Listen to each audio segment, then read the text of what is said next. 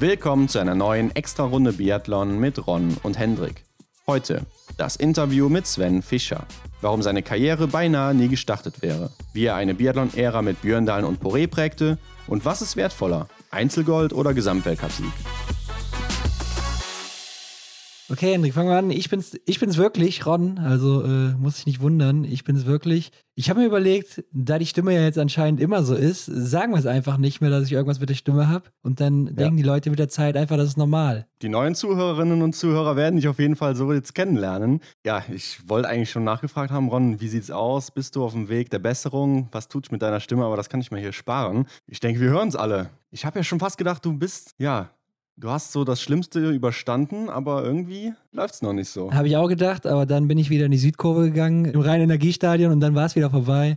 Nee, natürlich nicht, aber keine Ahnung, was da los ist. Man könnte auch vermuten, 11.11. .11. bei uns im Rheinland, ne, Karnevalssession ist gestartet, aber wir waren brav zu Hause, also davon kann es auch nicht sein. Nee, hast recht, da kann es echt nicht von sein. Ähm, ja, wie gesagt, wir tun einfach so, als wäre es jetzt normal und dann äh, so denken die ja, ja, Der, der hat halt eine komische, heisere Stimme, so ist halt so, aber was soll's. Ähm, auf jeden Fall unser Gast heute, Sven Fischer.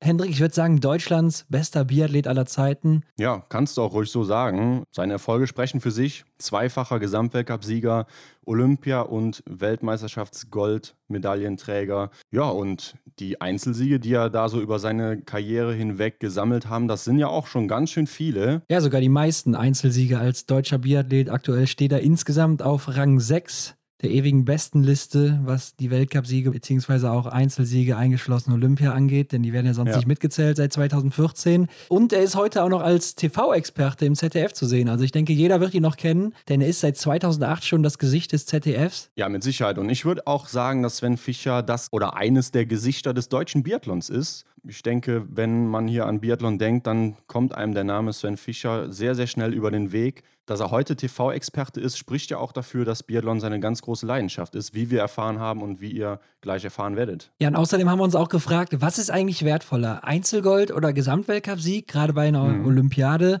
Und er hatte ja auch ganz spezielle Markenzeichen, auf die haben wir ihn natürlich auch mal angesprochen. Und wir haben uns auch die Frage gestellt, beziehungsweise ihm die Frage gestellt, ob er damit denn heute überhaupt noch so erfolgreich wäre wie damals, ne? Weil ja. heute läuft mit seinen Markenzeichen, die er damals hatte, Stöcke, Gewehr, äh, ja, das sind jetzt wohl die markantesten, die, auf, die, die auf die Leistung gehen. Ja. Äh, es gibt aber noch ein drittes. Aber damit läuft heute keiner mehr. Und deshalb äh, die Frage, könnte man damit heute noch was reißen im Weltcup oder bist du damit direkt äh, so weit raus, gerade läuferig, dass du gar nicht mehr mithalten kannst oder auch am Schießstand? Sven hat es uns erzählt, was er davon hält. Ja, und ich finde, hier lohnt es sich auch mal ins Archiv zu gehen, bei YouTube oder was weiß ich, wo man das im Internet überall findet, mal noch Bildmaterial vom Sven zu finden, äh, in Videoform oder so. Also sehr, sehr interessante Sachen, die er da zeigt. Aber ja, haben sich bis heute nicht so wirklich durchgesetzt. Wird wahrscheinlich seine Gründe haben. Ja, ich glaube auch nicht, dass sie nochmal zurückkommen. Und ich fand auch noch interessant, Hendrik, sein schönster Moment im Biathlon, denn er ist ja jemand, der hat wirklich alles gewonnen und das hat mich besonders überrascht, dass er dann diesen Moment gewählt hat. Denn da denkt man jetzt, ja, welcher der großen Titel ist wohl sein schönster Moment gewesen, wo er gesagt hat, boah, jetzt bin ich hier oben im Olymp des Biathlons angekommen. Ja. Aber es war ein ganz anderer Moment. Ja, hört es euch an. Ja, genau. Die Kategorie Fragen, die wir unsere Gäste immer fragen, haben wir mit Sven natürlich auch gemacht. Bleibt bis zum Schluss dran, es lohnt sich. Das ist ein Interview mit Überlänge, muss man sagen. Also wir haben ja schon ein oder zwei ähnlich lange Interviews gemacht, aber hier lohnt es sich auf jeden Fall dran zu bleiben. Und ähm, ja, Ron, was lief denn sonst so in der Woche? Ja, Henrik, wir haben Neues aus der Fashion-Rubrik, wie jede Woche in den letzten Wochen. Die Fashion-Runde geht weiter in die nächste Runde. Und zwar der neue Olympia-Anzug der Schweden und Schwedinnen wurde vorgestellt. Ja. Und ich muss sagen, er erinnert mich sehr an Frankreich statt an Schweden. Ja, auf den ersten Blick auf jeden Fall. Also schwarz mit einem, ja, helleren Blau. Gebe ich dir recht. Also man könnte auch meinen, da stecken Franzosen oder Französinnen drin, aber ja, wenn man genauer hinguckt, dann kommt schon so das eine oder andere schwedische Detail raus und vor allem verfolgt uns ja auch hier wieder dieses Neongelb. Scheint ein großer Trend zu sein, der an mir vorbeigegangen ist. Gut, gelb kann ich noch verstehen bei Schweden, ne, dass es dann immer dieses ganz grelle Helle sein muss, ja. weiß ich nicht. Aber gut, wenn es äh, den Designern da gefällt, anscheinend haben wir den Trend tatsächlich verpasst. Aber wir sind ja auch nicht der Mode-Podcast, auch wenn wir jetzt jede Woche hier drüber reden, aber wir kennen uns nur mit Biathlon aus. Ansonsten gab es schon recht viel, Hendrik, aber wir haben uns dazu entschieden, das am Freitag zu bringen, denn es gibt ja oder es gab am Wochenende jetzt Rennen aus Idre und Schuschön, Schweden und Norwegen, wo dann ja. auch die Italiener, die Franzosen, die Tschechen am Start waren. Also hochqualitative Biathlonrennen. Und mhm. äh, da hat sich einiges getan. Da sieht man schon jetzt zwei Wochen vor Start, wer ist in welcher Form, wer ist wie drauf äh, am Schießstand und auch in der Loipe. Und was wir auch schon mal vorwegnehmen können, der größte Favorit des Wochenendes, Johannes Dingesbö, war nicht dabei, denn er war krank. Ja, er muss den ersten Test auf Schnee dann eben ähm, sausen lassen besser jetzt als in zwei Wochen, oder? Ja, anscheinend war es nicht so schlimm. Also wir können schon mal jetzt die ganzen, die jetzt hier aufgeschreckt sind, wieder beruhigen. Es ist wohl nur eine Erkältung, die er sich da eingefangen hat und hat dann einfach äh, kein Risiko eingehen wollen und hat die Rennen hier ausgelassen in Schuschön zu Hause. Ist auch, glaube ich, direkt abgereist. Man konnte sehen, dass er zu Hause war und die Rennen mhm. von da beobachtet hat. Also ja, zum Start wird er, denke ich, dann schon dabei sein. Ja, ich glaube auch. Klar, man muss immer gucken, wie man sich dann fühlt, aber Dafür gibt es ja Leute, die sich damit auskennen und die das dann verantworten können. Oder er, letztendlich muss er es ja verantworten. Vielleicht denken wir oder andere jetzt dann auch eben viel schlimmer, als es tatsächlich ist. Vielleicht will er sich einfach nur etwas schonen und etwas auskurieren. Ja. Genau, also wir gehen auf jeden Fall am Freitag wie gewohnt auf die Rennergebnisse ein. Wie du schon sagst, da hat sich einiges getan. Wir haben hier und da schon gute Einblicke bekommen, ähm, aber aufgrund der Länge jetzt hier mit dem Sven, sagen wir nur so viel, dass ja eben ein paar Highlights schon, schon äh, rauskamen.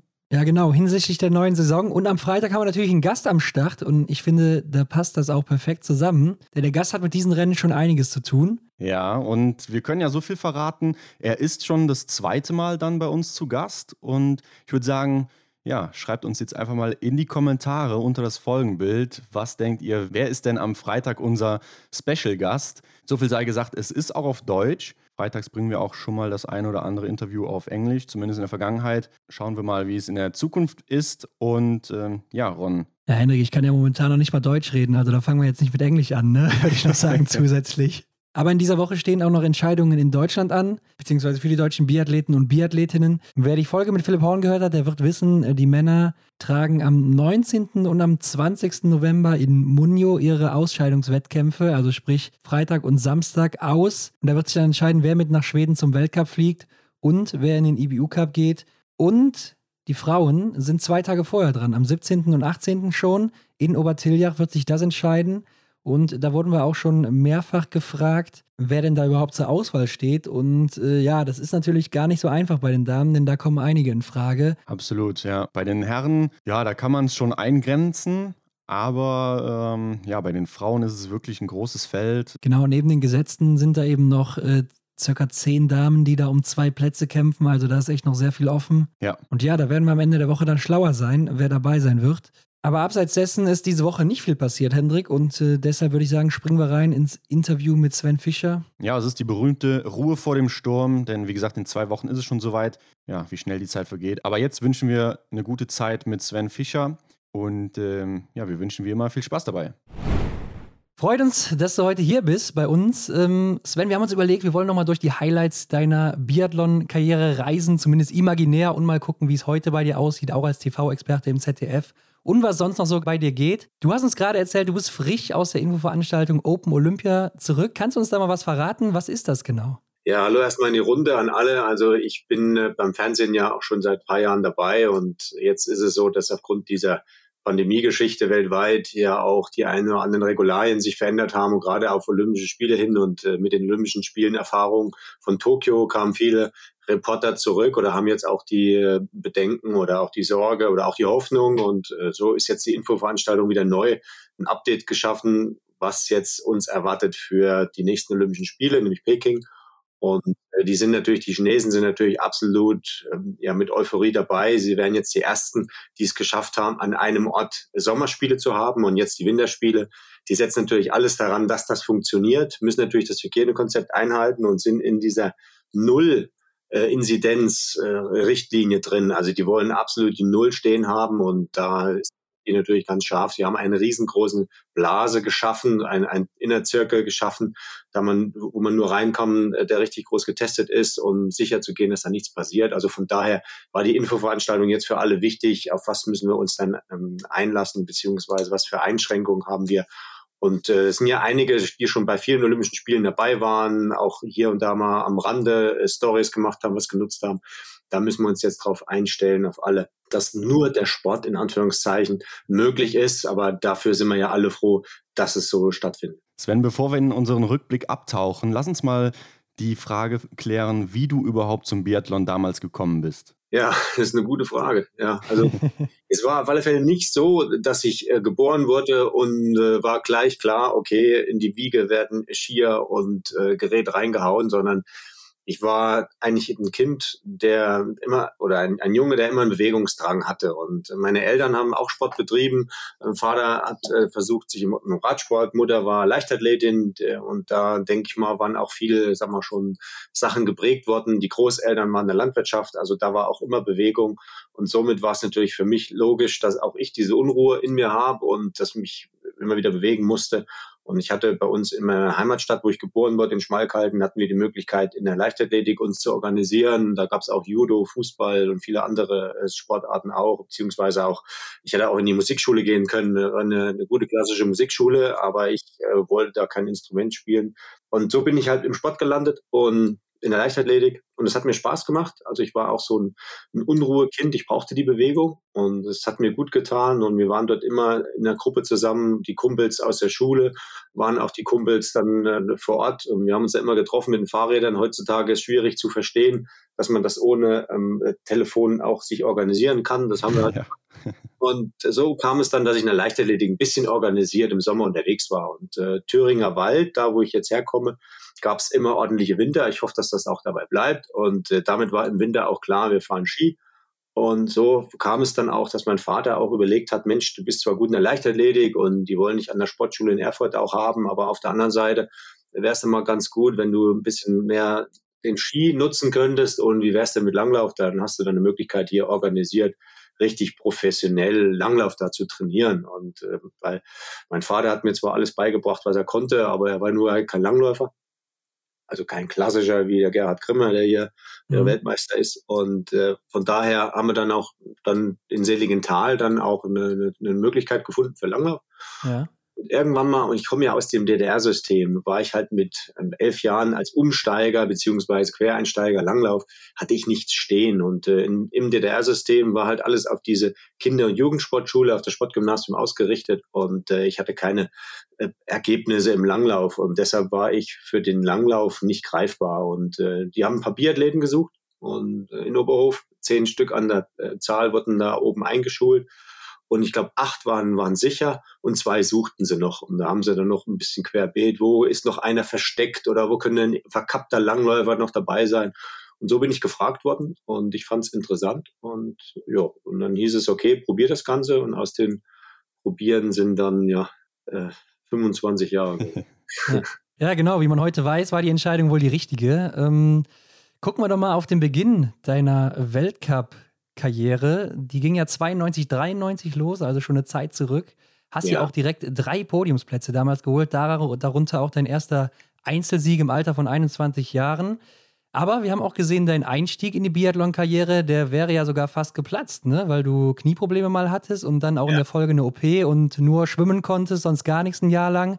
Ähm, nimm uns doch mal mit in diese Zeit. Was war da so los bei dir? Also ich habe ja ein bisschen lange ausgeholt, äh, wie ich zum Biathlon kam und äh, da habe ich ja erklärt, dass ich halt im Langlauf, Quatsch, in der Leichtathletik angefangen habe und in ja. der Leichtathletik war ist etwas hervorragend, was ich im, im Langlauf-Biathlon ein bisschen vermisst habe, nämlich die ganze Gymnastik oder auch die Vor- und Nachbereitung. Die kam viel zu kurz. Also ich habe im, im, im Biathlon mich mehr oder weniger nur auf die, sag mal, Elemente gekümmert, jetzt so nach dem Motto Technik und so und, und Material und wie setze ich das Ganze um im Training. Mhm. Aber auf meine Gymnastik oder auf die Beweglichkeit habe ich überhaupt nicht Augenmerk gelegt, was halt in der Leichtathletik die Grundlage mit war. Und äh, als ich dann im, im Wachstum noch war und relativ ja, doch einen Leistungs äh, Quatsch, einen, einen, einen Längenschub getan habe, einen Wachstumsschub, da war dann der, der Druck der Muskulatur auf die Gelenke viel zu hoch. Und ich habe dann eine Abnutzung gehabt an der, am Knie, an der, unterhalb der Patella, an der Kniescheibe und habe den Knorpelschaden gehabt. Und das hätte ich verhindern können durch eine ordentliche Gymnastik oder auch eine gute, einen guten Ausgleich zwischen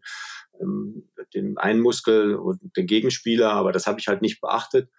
Und damit war ich dann schon fast raus. Ich bin dann nach Bad Düben ins Krankenhaus, da haben sie operiert, haben eine Arthroskopie gemacht, haben reingeguckt ins Knie und haben eben diesen Knorpelschaden festgestellt. Und äh, normalerweise ist das das Karriereende. Und mhm. äh, ja. ich hätte leben, so nach dem Motto, musste dich dann halt mit dem kaputten Knie äh, beschäftigen. Aber ich hatte halt das Glück, im Unglück, dass ich halt noch in der Wachstumsphase war und äh, jeder Hobbymediziner oder Richtermediziner weiß das, dass in der Wachstumsphase der Knorpel weiter gebildet wird und dann ist vorbei. Und äh, die Wachstumsfugen waren noch schön zu sehen in der ähm, Röntgenaufnahme, also von daher war Hoffnung da.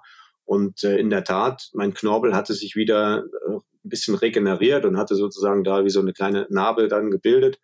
Und äh, das hat demnach, ja, wie wir jetzt wissen, äh, dann doch die ganze Karriere gehalten ja, und äh, bis zum Schluss hat sich das noch äh, hingezogen, dass es ging. Und von da, ich habe eingangs eingesprochen und da darf ich auch, ohne es politisch zu sein, nochmal zu sagen, ich verdanke natürlich dem, der Nachwuchssichtung der DDR verlange ich, äh, ver, verlange, äh, verdanke ich, dass ich sozusagen zu diesem Biathlon gekommen bin. Mhm. Aber muss auch sagen, ich, äh, dadurch, dass die, die Wende dann 89, 90 kam, äh, gab es für mich dann die Möglichkeit, eben wieder zurückzukommen, weil ich da ja schon aufgehört habe und habe dann wieder angefangen. Und ich wage zu behaupten, in der DDR gab es genug Nachwuchsathleten, die wären alle an mir vorbeigerauscht und äh, man hätte dann wahrscheinlich nicht mehr auf mich gesetzt. Und somit verdanke ich halt in dem, nach der Wende dann auch für mich die neue Möglichkeit, wieder anzufangen ja. und dass ich dann wieder zurück äh, mich kämpfen konnte, weil gerade in diesem Umbruch war so viel Unruhe, gerade nicht nur in Oberhof, in, in Altenberg-Zinnwald bei den, bei den Dynamo-Sportlern im Biathlon ja sogar noch mehr. Aber durch diese Unruhe wusste keiner, wie geht's jetzt weiter. Und äh, diese Unruhe war auch gleichzeitig auch für mich eine, eine Chance, weil so festgefahrene Strukturen, die, die waren mit einmal weg. Und, äh, und in dieser Unruhe hatte ich dann eben diese Chance, äh, mit meiner Problematik wieder anzufangen. Und dank des, der, der Verantwortlichen, die damals äh, sozusagen mich wieder zurückgeholt haben, äh, gesagt haben, pass auf, komm, äh, du versuchst jetzt das nochmal und wir unterstützen dich, konnte ich wieder anfangen. War denn dann trotzdem schon abzusehen, dass du so gut in deine erste Saison starten würdest in den Weltcup? Also mit den. Überhaupt nicht. Nee, ne? Überhaupt nicht. Also ich hatte zwar die ein oder anderen so kleinen Lichtblicke als äh, Jugendlicher oder Junior, aber dass ich dann äh, da so durchstarte nicht. Und ich wusste ja selber gar nicht, wie meine Entwicklung dann auch ähm, ist, wie der Körper es auch hält. Aber jeder Hobbysportler oder jeder äh, Spitzensportler weiß, dass, dass man nach einer Verletzung zwar weg ist äh, von dem Leistungsniveau, aber man relativ schnell wieder hochkommt. Also ich habe da nicht nochmal mhm. zehn Jahre gebraucht, sondern das ging innerhalb von ein, zwei Jahren, war ich auf dem alten Leistungsstand wieder drauf. Und äh, was ich auch heute weiß, es hat mir in dieser Wachstumszeit auch eine gewisse Regeneration gegeben, körperlich gesehen, die enorm wichtig war. Und äh, deshalb weiß ich auch heute, dass man mit den Jugendlichen äh, nicht zu viel Programme fahren darf. Und äh, sag mal, Nachwuchstraining ist kein verkürztes Erwachsenentraining. Also von daher war diese, dieser, dieser Ruhe, dieser Ruheblock oder diese Ruhepause, das Aufhören für den Körper auch wichtig, sich wieder Kräfte zu, zu bündeln und für die weiteren Aufgaben, die ja dann kamen. Hattest du denn dann auch schon einen Plan B in der Hinterhand? Hast du dir irgendwas anderes überlegt für den Fall, dass es mit dem Knie eben nicht mehr hinhauen würde? Ja, genau. Also es ist ja so, dass du im Bett liegst und äh, dann der eine Arzt sagt, es wird gar nicht mehr, der andere gibt dir Hoffnung, ja, probier's dann doch nochmal und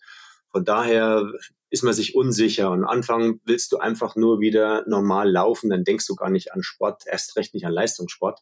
Du denkst einfach nur an, an deine normale, natürliche Bewegung und du willst endlich mal wieder äh, nicht so da umherlaufen. Und da sind mir auch die ähm, Gedanken gekommen von unserem Freund in der Familie, der Martin, äh, Martin Begrich, der im, im, Rollstuhl saß und äh, ein Freund von meinem Vater und der ist auch durch einen durch einen Unfall dann querschnittsgelähmt gewesen und dann habe ich auch so gedacht, okay, das ist halt so eine Situation, äh, die musst du halt annehmen. Ne? Also diese Problematik, die jetzt da war. Und ich glaube, dass der Weg der Besserung äh, begann, als ich das hingenommen habe, dass ich diesen Schaden habe. Und äh, okay, wie geht's jetzt weiter? Und deshalb ist es wichtig, dass ich da drüber wegkam, indem ich gesagt habe, okay, ich habe jetzt die Problematik, was steht als nächstes an? Und nicht immer in der Vergangenheit zu trauern, so nach dem Motto, warum ist mir das passiert, und so kam ich dann nach und nach wieder zurück, dass ich gesagt habe, okay, ich will wieder laufen, ich will wieder gehen und so peu à peu habe ich mich dann wieder da, da hochgearbeitet. Aber dass ich dann gleich in den Leistungssport kam, das, äh, da war noch überhaupt nicht dran zu denken. Kann man sich vorstellen. In der Saison 1992, 93 gab es dann noch eine Weltmeisterschaft und da hast du Gold geholt im sogenannten Teamrennen. Ähm, sieht zunächst aus wie eine Staffel, ist aber anscheinend irgendwas anderes, was es ja auch heute nicht mehr gibt. Ähm, kannst du uns da mal aufklären, was es mit dem Wettbewerb auf sich hatte? Also das war im Zuge der Veränderung in der IBU, war es ja so, dass man gesagt hatte, oder besser gesagt, äh, damals war es ja noch Teil der UIBMB, des modernen Fünfkampfs. Und äh, aber Biathlon hatte sich immer versucht, wieder zu neu zu erfinden. Und äh, nachdem es nur den Einzel gab der Männer und dann gab es irgendwann mal den Sprint, dann gab es auch mal die Staffel, dann gab es drei Wettbewerbe, irgendwann kamen dann auch die Frauen dazu, die 1992 das erste Mal olympisch waren. So, und dann eben diese erste äh, große Weltmeisterschaft, äh, Frauen, Männer zusammen. Und da hat man auch gesagt, okay, wir wollen noch mal einen weiteren Wettbewerb hinzufügen, äh, weil Biathlon jetzt nach und nach dann doch das ein oder andere Interesse geweckt hat. Mhm. Noch lange nicht in der Position ist wie heutzutage. Aber damals hat man sich auch gesagt, okay, neuer Wettbewerb und da hat man das Team ins Leben gerufen. Aber das war nicht ganz neu, weil es schon mal eine Art Patrouillenlauf gab oder einen Gemeinschaftslauf, wo, wo vier oder fünf Personen zusammenlaufen und dann gemeinsam gewertet wurden als Mannschaft. Und da hat man anlehnend an diesen Modus hat man gesagt, okay, wir, wir werden jetzt einen Teamwettbewerb ins Leben rufen, wo vier Athleten gleichzeitig starten Ah, okay, ja. Pausieren, wo dann einer schießt, später waren es dann auch zwei, und dann am Ende gemeinsam ins Ziel müssen und drei Mann äh, sozusagen da im, im, Ziel sein müssen, beziehungsweise dann vier. Und äh, von daher war es dann so, dass dieser Mannschaftslauf einen eigenen Charakter hatte, weil der schwächste Läufer, wenn ich das jetzt nur sagen darf, hat natürlich die anderen drei eingebremst. Und äh, war so, dass man so diesen Schnitt haben musste, dass man auf einem hohen Niveau in der Trainingsgruppe oder besser gesagt in einem Land sein musste. Da nützte es nichts, dass man nur einen Top-Athleten hat, sondern musste vier etwa ja. gleich schnelle Athleten haben und die dann noch möglichst gut treffen. Also es war so eine ganz eigene Situation. Da gab es auch ein, eine, eine Wartezone für die, die nicht geschossen haben am Schießstand. Ja, und dann am Anfang gab es auch verschiedene Modelle dann, so nach dem Motto am Anfang ähm, derjenige, der einen Fehler geschossen hat, äh, musste dann auch in die Strafrunde. Später war es dann noch so, dass das gesamte Team in die Strafrunde ist. Ja. Ja, also es war dann schon ein neuer Wettbewerb, der damals äh, zum ersten Mal weltmeisterschaftswürdig ja, war und äh, die Deutschen haben gewonnen, ich durfte dabei sein. Und von daher war das meine erste Weltmeisterschaft in Borovec in Bulgarien und für mich war das einfach sensationell und für viele war das halt auch eine, ja, viele normal, ne, bei einer Weltmeisterschaft zu sein. Also sehr erfolgreiche Mannschaft hatten wir damals. Aber für mich war es das erste Mal und für mich auch sensationell. Und so fing dann das mit der Weltmeisterschaft an. Ja, hört sich ein bisschen an wie bei der Tour de France, aber hat sich ja dann am Ende nicht durchsetzen können. Ähm, kann ich auch Nein. irgendwie verstehen, mit der Wartezeit schon sehr komisch. Aber Sven, du bist relativ früh in deiner Karriere Gesamtweltcupsieger geworden, 1997 und 1999, also zweimal insgesamt. Und hier ist es ja wohl etwas umstritten, was ist denn jetzt wohl der größere Erfolg? Eine WM-Goldmedaille, eine Olympia-Goldmedaille? Ich würde eher sagen, ja, der Gesamtweltcup-Titel ist schon das Größte, was man gewinnen kann als Athlet. Aber wie würdest du das sagen? Du hast ja alles gewonnen in deiner Karriere. Wie stufst du das ein? Ich habe ja aufgrund der verschiedenen Sportarten schon mal verschiedene mal, Wettbewerbe erleben dürfen. Und äh, als ich dann im Biathlon gewonnen habe im Team, dann auch in Staffeln und dann auch alleine, muss ich dazu sagen, ich bin froh, dass im Biathlon es neben den Einzelrennen auch diese gemeinschaftlichen Rennen gibt. Jetzt natürlich auch diese Single-Mix und Mix äh, mit Frauen zusammen. Ja. Ich finde das eben schön, weil das Ganze dann auch eine, mehr eine Gemeinschaft fördert. Und äh, deshalb ist der Sieg im Einzel ist natürlich hervorragend und du freust dich auch, dass du es erreicht hast. Und das ist eine, deine, deine Arbeit, die du mit dem Team erreicht hast. Ne? Alleine gewinnt ja keiner, sondern braucht ja immer noch eine Mannschaft dazu, die einem dahin trainiert. Und äh, deshalb ist es ja auch wie schön, dass es dass auch ein, ein Teamwettbewerb oder eine Staffel auch gibt, wo dann deine Weggefährten, die dich eben mit angetrieben haben zu dieser Leistung, dass die eben auch in einer Art Staffel mit erfolgreich sind. Und am Ende kann man sagen, es ist äh, von Person zu Person unterschiedlich bewertet. Aber der eine oder andere findet halt den Einzeltitel absolut großartig, weil er sagt, okay, da habe ich es allen bewiesen, dass ich alleine kann. So sehe ich das auch. Aber auf der anderen Seite ist es so, dass in der Staffel sich vier Athleten freuen oder in der Mannschaft und damit auch in der Mannschaft eine, eine ganz andere Stimmung, eine Siegesstimmung erfolgt und wo man dann auch nachhaltiger davon profitiert. Und deshalb ist beides, denke ich mal, schon wichtig. Im Endeffekt ist es so, man kann froh sein als Sportler, als Nachwuchssportler, äh, entweder das oder das überhaupt mal erlebt zu haben. Und äh, frei nach, oder einer Björn da, der sagt, äh, am besten du gewinnst das alles. Ne? Das ist aber es äh, ist nicht jedem vergönnt und deshalb ist so ein Titel, ob das jetzt in der Staffel ist, alleine oder wie auch immer, das ist schon einfach eine, eine Riesensache und es gibt nicht viele Deutsche, die das dann sagen dürfen. Aber was würdest du sagen, Einzelsieg, jetzt also Goldmedaille äh, in, in einem Einzelrennen oder Gesamtweltcup-Sieg, was ist für dich so bedeutender? Der Gesamtweltcup-Sieg ist natürlich eine, ein Sieg, den du in der gesamten Saison äh, hinweg äh, als, als Bester dann im, im Schnitt geschafft hast. Und damit brauchst du eine gesamte Saison, die du, sprich, ähm, Ende November bis, bis äh, Mitte, Ende März. Und das ist eine lange Zeit. Und da brauchst du nicht nur, dass du gesund bist, sondern brauchst auch vom Körper her ja, eine, Kraft, das alles durchzustehen. Und äh, du bist im Vorjahr, bist immer im Fokus und dann am, am Ende spitzt sich das zu. Du hast dann das gelbe Trikot und dann wird, werden die Rennen, das dauert immer und du hast das Gefühl, schaffe ich das noch, halte ich das noch. Es ist auch von Nervendruck halt schon was Besonderes. Und die wenigsten sind sich äh, drei, vier Rennen vor Ende der Saison im, im, im Klaren, ich gewinne das Ding. Also da gab es ja schon einige, Mathieu Foucault oder auch Johannes Tinius Bö, also das schon länger schon mal im Kasten, wobei letzte Saison nicht. Ja. Und da ist es so, dass du dann auf alle Fälle angespannt bist und da ist die, die Freude über den Gesamtweltcup-Sieg, weil du es über so eine lange Zeit hin auch erarbeitest, ist natürlich die Freude immens groß. Und äh, bei einem Einzeltitel, ob das eine Weltmeisterschaft ist oder bei Olympischen Spielen oder auch ein Weltcuprennen, wenn du das gewinnst, dann passt alles an einem Tag und dann freust du dich. Ne? Und gerade wenn du das erarbeitest Richtung Olympische Spiele, das ist ja dieser Zyklus von vier Jahren, gut, jetzt ist beim, bei Sommerspielen äh, fünf und dann auch wieder drei verändert. Ja. Also von daher, du arbeitest so lange darauf hin, dass es dann auch wieder bei Olympischen Spielen was Besonderes ist. Aber ich denke, so eine richtige Reihenfolge ist natürlich schwierig. Ne? Also ich sehe natürlich auch den Gesamtweltcup als äh, sehr hoch an, den zu erreichen. Und das ist natürlich da ja, was, was ganz Großes. Und es gehört alles zusammen. Also es ist nicht allein nur, dass du sagst, ich bin jetzt der Held, der das geschafft hat, sondern über diese gesamte Saison muss auch das Material passen. Du brauchst dann auch ein gutes Team, ein Service-Team, die, die Ski müssen, müssen passen. Was nützt dir die beste Kraft, wenn auf einmal unter dir die Skier das nicht schaffen? Da hatten wir auch Situationen. Oder ich, ich denke mal, dass jeder Athlet ähm, im Weltcup-Niveau äh, das schon mal erlebt hatte.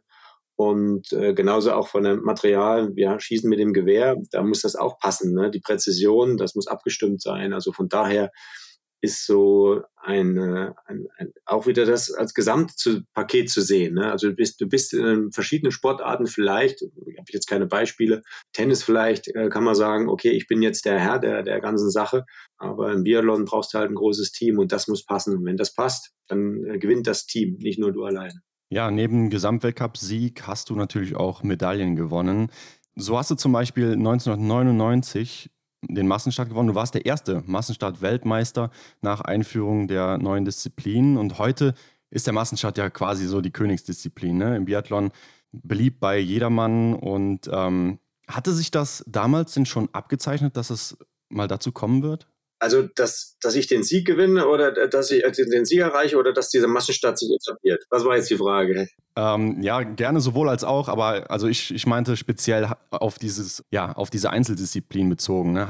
War es abzusehen, dass diese Einzeldisziplin mal so einen großen Stellenwert bekommt? Ja, ich denke schon, weil diese, diese Spannung, dass die, die 30 Besten oder möglichst Besten, es gibt ja den einen oder anderen, der halt nicht dazukommt und vielleicht auch einer der Besten ist, aber das ist halt schwer im Modus zu finden. Man darf ja nur mit 30 starten. Äh, auf alle Fälle im Massenstart die 30, die an dem Start sind, da muss man sich durchsetzen und das ist die Creme de la Creme und von daher versuchst du natürlich alles dran zu setzen, dich dazu behaupten. Und äh, da ist es so, dass du in diesem Kampf nicht nur körperlich äh, stark sein musst, sondern auch die Psyche Psyche. Da ist auch viel äh, Mann gegen Mann auf der Strecke, die Unruhe, dann am Skistand. Und da muss man schon sehr nervenstark auch sein. Und die Distanz ist sehr lang, sowohl für die Damen als auch für die Männer. Das ist ja. dann meistens so am Ende von Weltcups oder von so einer äh, Epoche oder auch von so einer Saison. Äh, meistens ist ja das auch das Finalrennen ne, am Ende der Saison. Ja. Und da spitzt sich das alles zu. Und äh, die Zuschauer sehen sofort, wer ist der Beste, wer hat da verloren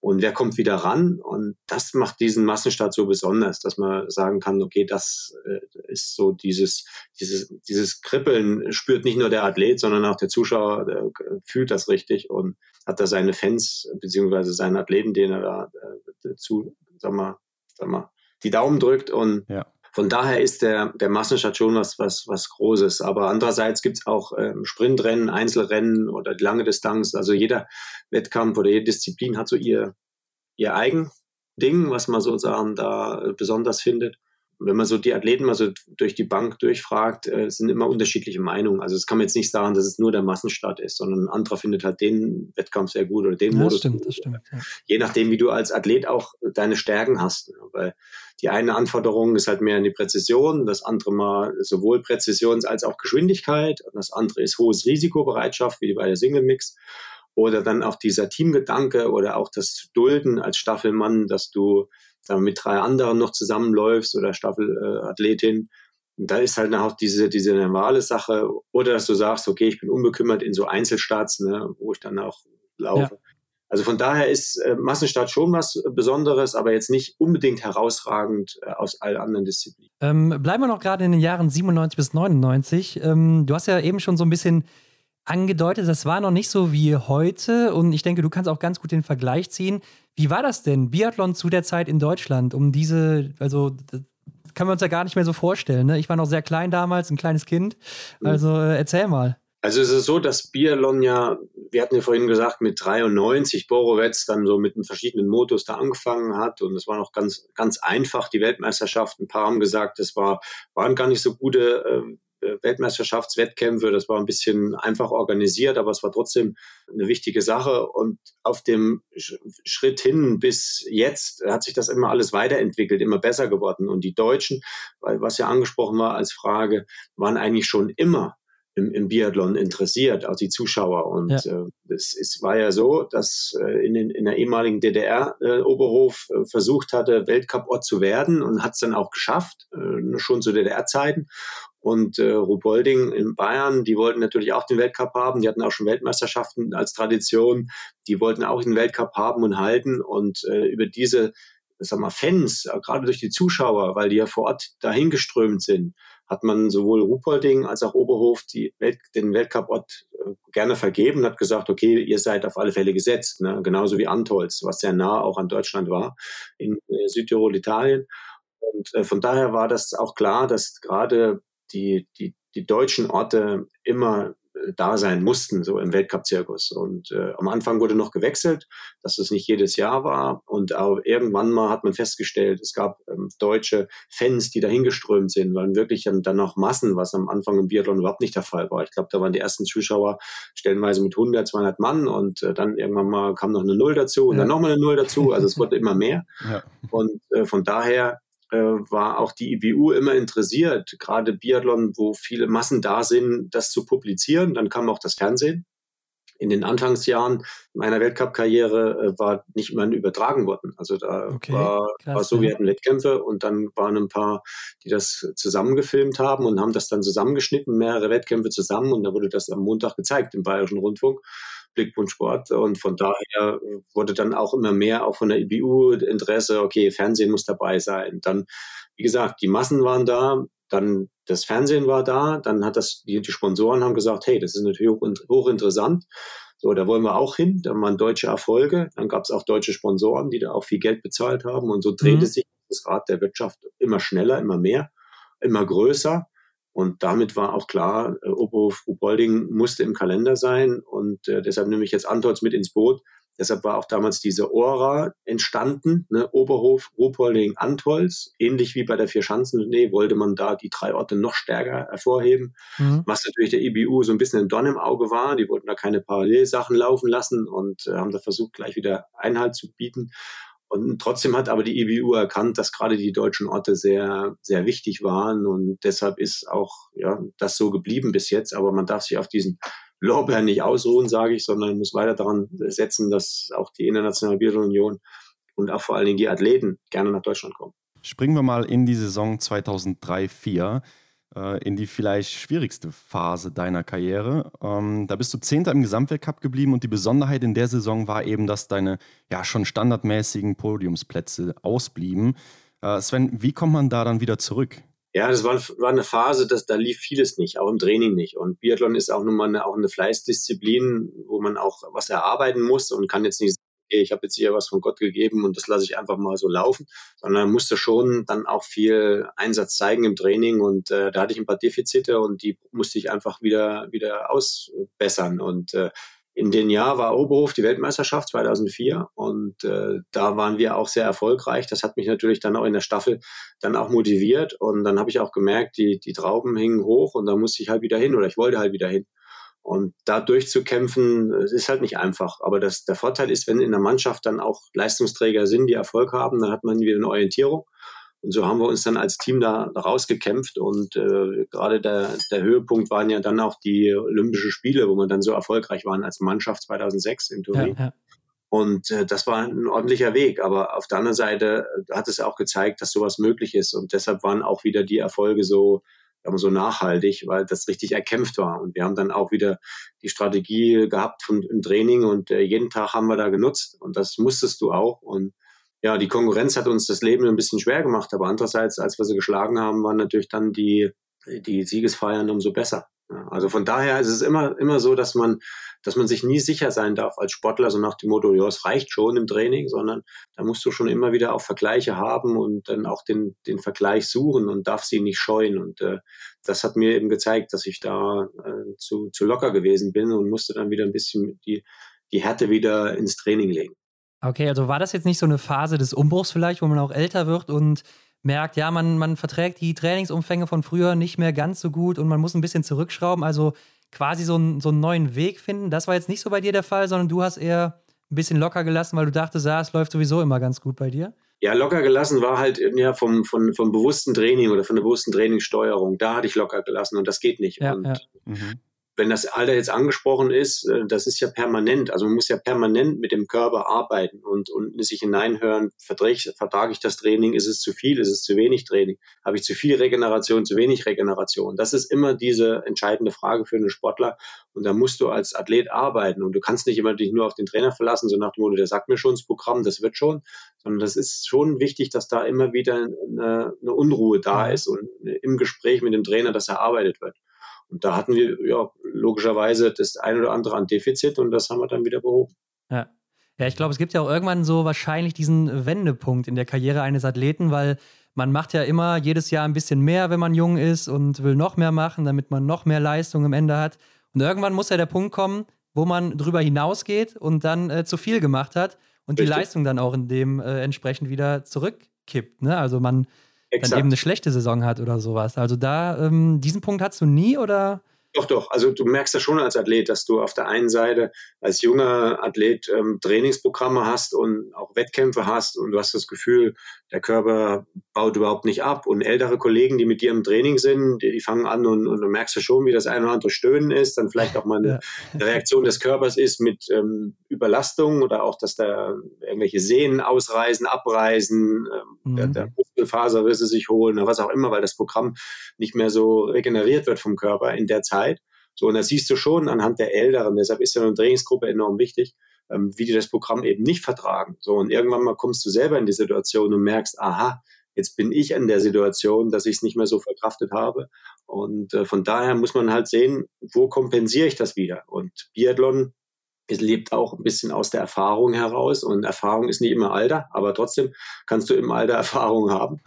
Und ja. äh, von daher äh, versuchst du wieder das zu nutzen und zu sagen, okay, jetzt muss ich halt cleverer sein, muss das halt nutzen und was hat mir gut getan und was nicht. Und eine Sache war eben die Erfahrung, dass ich halt gerade Richtung Olympische Spiele Turin eine längere äh, Anpassung an diese Höhe brauche. Ich kann da nicht hinfahren und kann sagen, nächste Woche drauf äh, werde ich meinen Wettkampf ziehen. Das ist mhm. für mich zu kurz gewesen. Ich brauchte eine längere Anpassung, weil der Körper nicht so schnell ähm, diesen Sauerstoffpartialdruck eben nutzen ja. konnte, der da ein bisschen geringer war. Ja, du hast schon angesprochen, ähm, dein Olympiagold in Turin 2006 im Sprint. Nach einer längeren Durchstrecke, ne, bei Einzeldisziplinen, bei Olympia oder auch eben bei Weltmeisterschaften. Und du zähltest ja in der Zeit immer noch zu den Top-Athleten, hast ja auch in der Saison dann zuvor, also vor Olympia, noch zwei Rennen gewonnen. Ähm, war es aber ja auch schon 34, wo wir jetzt dann auch wieder beim Alter sind. Hast du denn da noch an den Sieg geglaubt an, mit diesen 34 Jahren? Ich habe mal so einen, einen Spruch gebracht, ähm, der Verlierer zweifelt vor der Ziellinie. Ja. Winner zweifelt nur bis zur Stadtlinie. Und ich denke mal, dass alle zweifeln vor dem Start. Das gehört einfach dazu. Aber der Verlierer hört nicht auf mit Zweifeln. Und äh, der Gewinner hakt das ab und der sagt, okay, jetzt bin ich am Start und jetzt laufe ich los und jetzt mache ich mein Ding. Ja. Und das ist auch eine wichtige Erfahrung, wenn du dann gewonnen hast. Ähm, die, die noch nie gewonnen haben, wissen ja nicht, wie sich das angefühlt hat vor dem Sieg. Aber der, der gewonnen hat, und da habe ich mit einigen schon gesprochen, da gab es die meisten, die auch da gezweifelt haben vor dem Start. Und äh, natürlich äh, klingt es hinterher schön populistisch zu sagen, Ich habe genau gewusst, dass ich gewonnen habe. Aber ja. ich denke mal, da gibt es, glaube ich, im, im, Spitzensport nur wenige Ausnahmen, die das äh, vorher schon wussten. Die meisten wussten es nicht. Also ich wusste es nicht und habe auch genauso gezweifelt. Aber das gehört auch dazu, weil durch diese Zweifel bist du immer wieder am, am Messen und am Gucken, habe ich alles ordentlich er erreicht, habe ich alles geschafft, äh, was sind noch für Prozente, die ich noch verbessern kann, damit ich eben weniger Zweifeln brauche, sondern damit ich das abhaken kann und dann in den Wettkampf voll reingehen kann. Und Turin war so, da habe ich dann auch abgeschaltet und habe gesagt, so, jetzt ist halt so.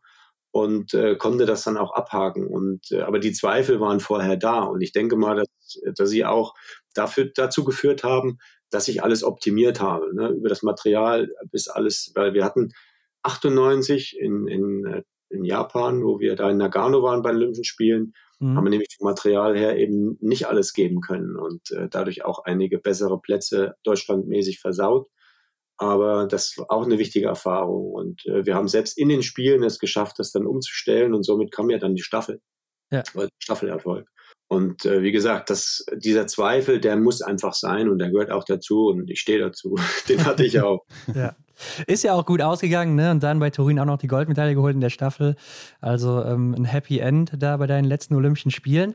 Aber das letzte Rennen von Raphael Poré, ich glaube, da kannst du dich auch noch richtig gut dran erinnern. Das war der Massenstart in Oslo damals, ne? Und das Rennen hat sich auf der Zielgeraden entschieden. Da war Ole Einer Björndalen dabei, Raphael Poré und du eben.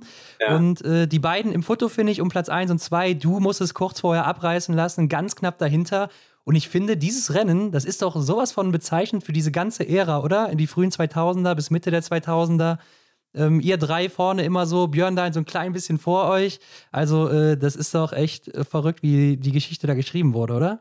Ja, unglaublich. Und ähm, wenn man bedenkt, mit wie viel, sag mal, Wettkämpfen man gemeinsam da gekämpft hatte für, für gute Platzierungen oder auch für Dinge.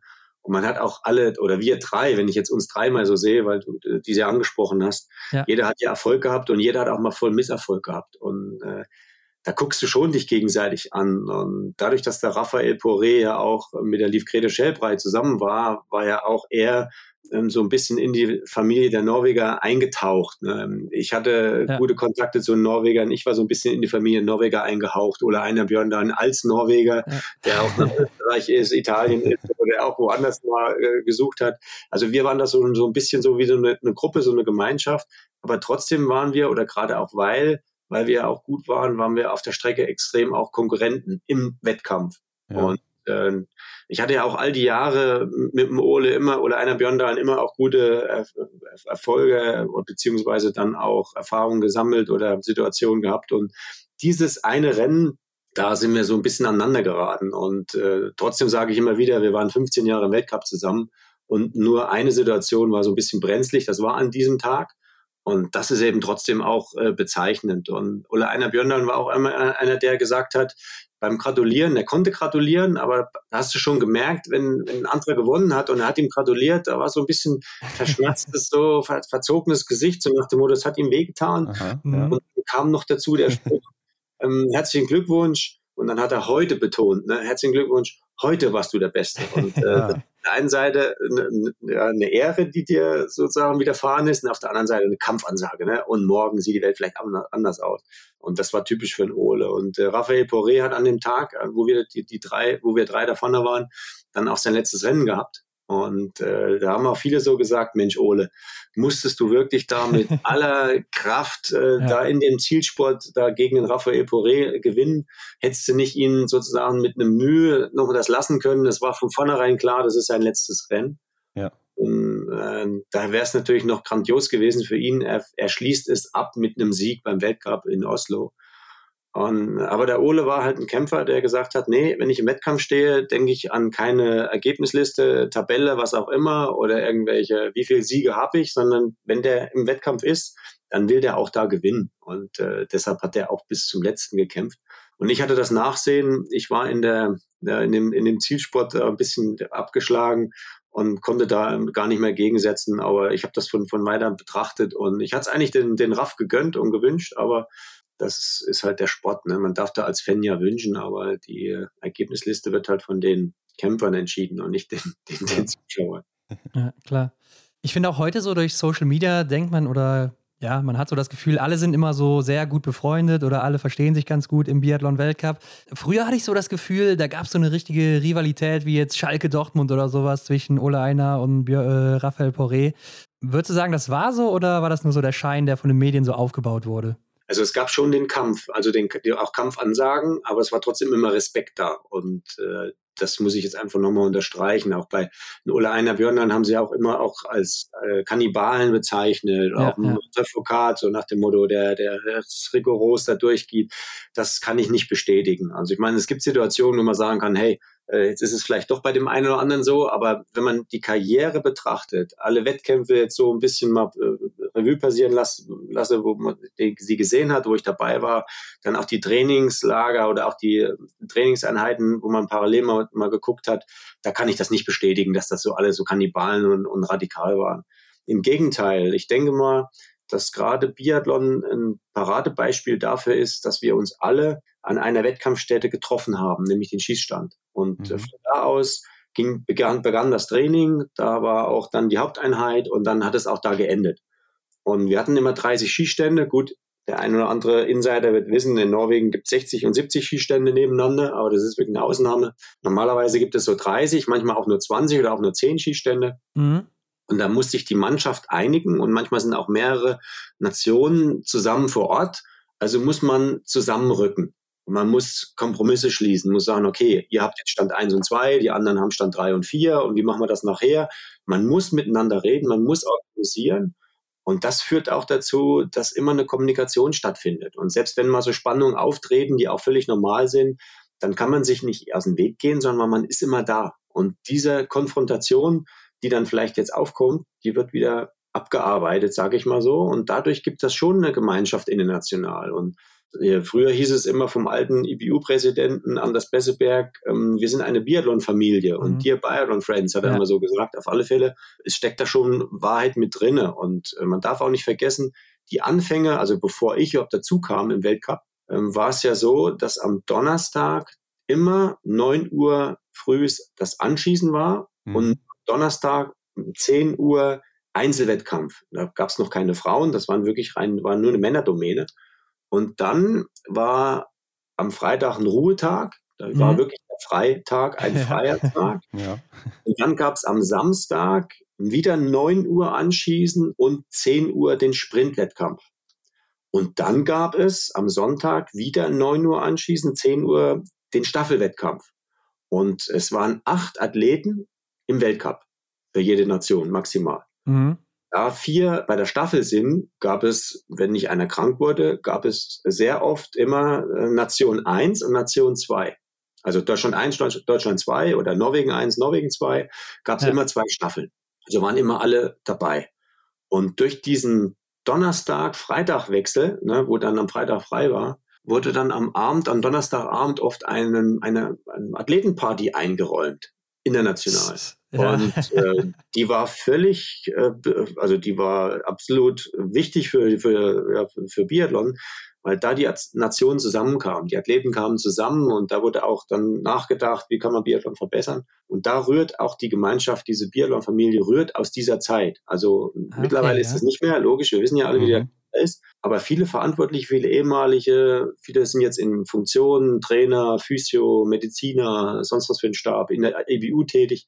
Und äh, solange die noch da dran sind, wird so das noch ein bisschen verkörpert, auch von der damaligen Zeit. Deshalb denke ich, ist enorm wichtig, dass nicht, nicht die, dass die Athletenparty zurückkommt, sage ich jetzt mal so, aber ja. dass, diese, dass diese Gemeinschaft auf alle Fälle gepflegt wird. Und äh, ja. wenn diese Pflege nicht stattfindet oder nicht in Zukunft stattfindet, dann wäscht sich das aus, dann wächst sich dann, dann so ein bisschen aus und dann ja. äh, diese Biathlon-Familie nicht mehr so als Familie da sein, sondern dann wird mehr äh, der absolute Kampf um Sieg, um Platzierung sein.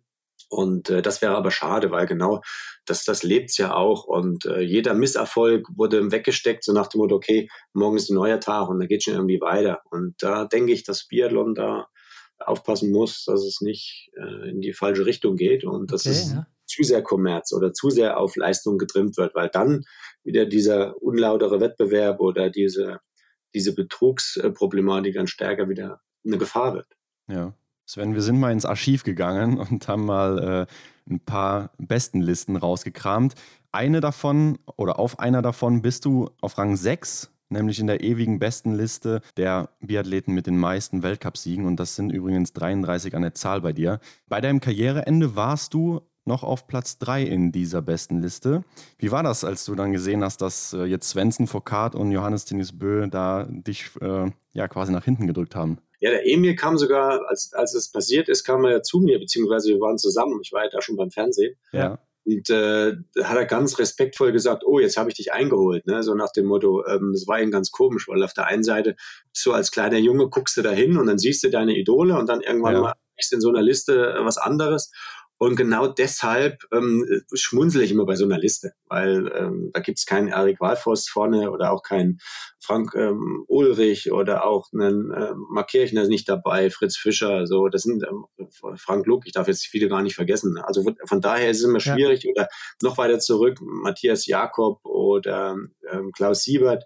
Also von daher sind ganz viele, die in verschiedenen Etappen und Epochen was erreicht haben und ja. äh, findet man in dieser Liste nicht. Und deshalb bin ich der Meinung, äh, diese Listen sind schön für die, die sich daran freuen, alles gut. Aber mhm. Äh, ich sehe es so, auch wenn ich noch mit vorne dabei bin, sehe ich es aber so, dass man sagt, es sind verschiedene Epochen oder Etappen oder Perioden oder Olympiazyklen, die da zusammengeschmissen werden in eine Sache. Das kann man nicht. Ne? Also man müsste jetzt rein theoretisch wieder auch eine, eine, eine Liste finden oder auch ein Maß finden, eine, eine Gleichung, eine Rechnung finden, zu sagen, okay, ähm, damals gab es ja auch wirklich nur einen Einzel- und einen Sprint. Ne, ja, um ja, vergleichen. Stimmt, so, ja. gibt es mehrere Wettbewerbe. Jetzt ist es so, dass es lauflastig geworden ist. Früher gab es äh, schießlastig einen Einzel, dann lauflastig einen Sprint. So, und jetzt ist es so, dass du mit dem Erfolg vom Sprint dann im Verfolger wieder punkten kannst. Ne? Also Klar das ist dann auch wieder schwierig, dann äh, runterzubrechen und zu sagen, okay, was ist jetzt eine Liste? Auf alle Fälle ist es interessant, sowas, sowas zu haben. Und es gibt ja in verschiedenen Sportarten noch mehr Listen, sage ich jetzt mal so. Aber ich selber ähm, halt da jetzt äh, für, für mich und für meine Person das jetzt nicht absolut wichtig an, weil ich hatte meine Ehrung, als ich aktiv war. Ich hatte mein Team oder wir hatten das, wir waren ein Team und da hast du dann auch die das Honorar besser auch bekommen, ideell von der, von der Mannschaft. Und das ist das Wesentliche. Ja. Und alles, was jetzt so an Listen noch erstellt wird, das ist reine ja, Statistik. Und wie heißt es so schön, glaube mit der Statistik, die du selber gefälscht hast. Ne? Ja, was war es dran? Und von daher äh, ist das eine, eine Liste, die ich mit Schmunzeln betrachte. Und das soll so bleiben. Und äh, ja, also von daher ist es okay. Ne? Für die, die sich daran erfreuen, dann ist es in Ordnung. Ja, ja. Aber wenn es da welche gibt, die sich ärgern sollten, weil sie auf den Listen nicht davon dabei sind, dann sei, sei eben gesagt, äh, beachtet das, was ich gerade gesagt habe. Ja, gerade die Medaillenlisten sind natürlich auch jetzt relativ verfälscht durch die ganzen Wettkämpfe an Staffeln, die es da so gibt und so weiter, die es früher nicht gab. Mhm. Ne, das äh, hat natürlich schon einen sehr großen Einfluss, aber Sven, du hast auf jeden Fall mehrere Markenzeichen, ne? Und fangen wir doch mal mit einem an. Egal ob 0 Grad oder minus 20 Grad, du hast niemals Handschuhe getragen. Ähm, harter Kerl und ein bisschen verrückt oder einfach ein heißer Typ? Was kann man da sagen? Ja, ich antworte da gerne mal zurück. Habt ihr gerade Handschuhe an am Mikrofon? Nee, gell? Nee. nee. Handschuhe an. Euch ist warm. Ja. Und genau Gefühl hatte ich, äh, Gott sei Dank, bis knapp minus 20 Grad. Und da merkte ich dann schon auch, dass es kalt wird und habe dann auch Handschuhe angezogen. Wir hatten ja 99 so eine kalte Weltmeisterschaft in, Handi, äh, in Kontiolahti in, in ja. Finnland. Und da war es ja so, dass wir dann auch um die 30 Grad hatten und Minus und das war schon richtig kalt. Und du konntest dann auch bei jedem Atemzug, hast du das Gefühl gehabt, die zieht die Nase zusammen, ja. es ruckelt äh, in der Lunge bis runter zum Zwerchfell, hast du das Zwerchfell gespürt, wie kalt es wurde, so nach dem Motto. Also von daher hatte ich da schon Handschuhe an. Aber ja, Biathlon wird ja nur bis minus 20 Grad gelaufen, weil dann ja. die Lungen ein bisschen kaputt gehen. Ist auch richtig so. Man sagt sogar stellenweise, wenn der Wind scharf ist, bei minus 15, könnte man auch abbrechen. Ich finde das in Ordnung und äh, bis in diesen Temperaturen hatte ich auf alle Fälle keine Probleme mit den Fingern und war auch ein Vorteil. Also dieses Magenzeichen war jetzt nicht einfach nur ein Marketing-Gag, sondern es war ein Vorteil, okay.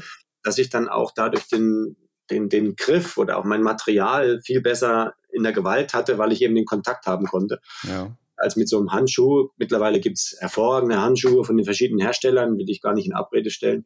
Aber ich hatte damals das bessere Gefühl mit blanken Händen. Ja, und das ist aber heute ja auch schon gar nicht mehr denkbar wegen den Sponsoren. Ne? Also die Hand bzw. der Handschuh ist ja dann auch quasi jetzt schon eine Werbefläche Gab es da zu deiner Zeit nicht ähm, auch schon so Angebote an dich? Ja, und es gab ja eine, eine, einen Hersteller, der den Deutschen Skiverband ausgerüstet hat. Am Anfang gab es noch so ein paar sag mal, ähm, Bonuszahlungen, so nach dem Motto, ja, du gehörst ja schon mit dazu. Und dann irgendwann hieß es, ja, wenn du die Dinger nicht auf, den, auf der, äh, wenn du die Handschuhe nicht auf dem Podium anhast, dann kannst du jetzt auch nicht äh, erwarten, dass du da eine Prämie kriegst. Und okay. dann habe ich halt weil ja. ich mir auch nicht verdient. Ne? Und, und, dass ich mir da so ein Tattoo stechen lasse mit dem, mit dem Sponsor auf meine Haut, ich auch nicht.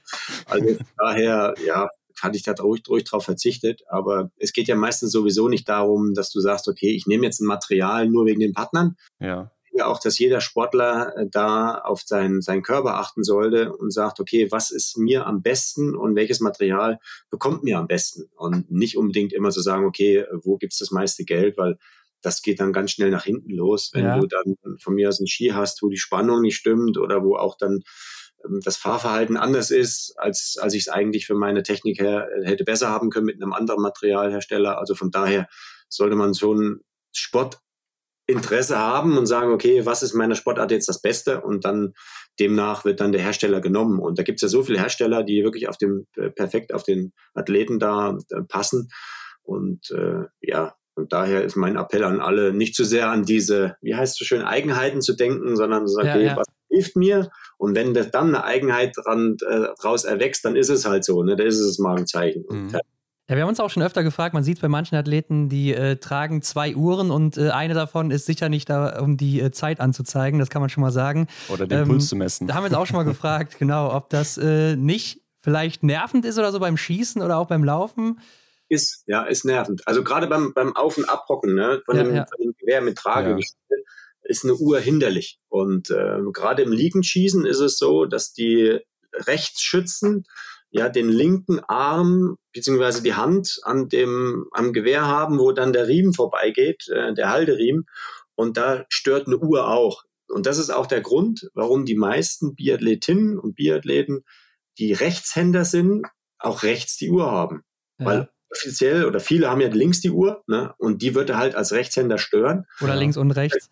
genau. Und, und diejenigen, die beides äh, links und rechts eine haben, ja. ähm, das verstehe ich gar nicht, aber auf alle Fälle hat es auch einen, einen Werbeding, äh, Werbe, Werbegag sozusagen, ja. um auch eine, eine, Uhr zu präsentieren. Und ja, der Johannes Tinjes Bö, äh, ohne Schleichwerbung zu machen, präsentiert natürlich da auch sehr explizit seine Uhr, die da ja auch äh, so teuer ist, wo manche da sich eine Wohnung kaufen für. Ja, ich glaube nicht nur eine Wohnung, sondern teilweise sogar ein Haus. Also das ist schon äh, keine Sportuhr mehr, würde ich sagen. Ähm, du hast aber noch zwei andere Markenzeichen. Ne? Du hast immer diesen Unterlader, also keine Repetiervorrichtung, wie man das heute kennt, wo man den Finger nochmal wegnimmt, ne?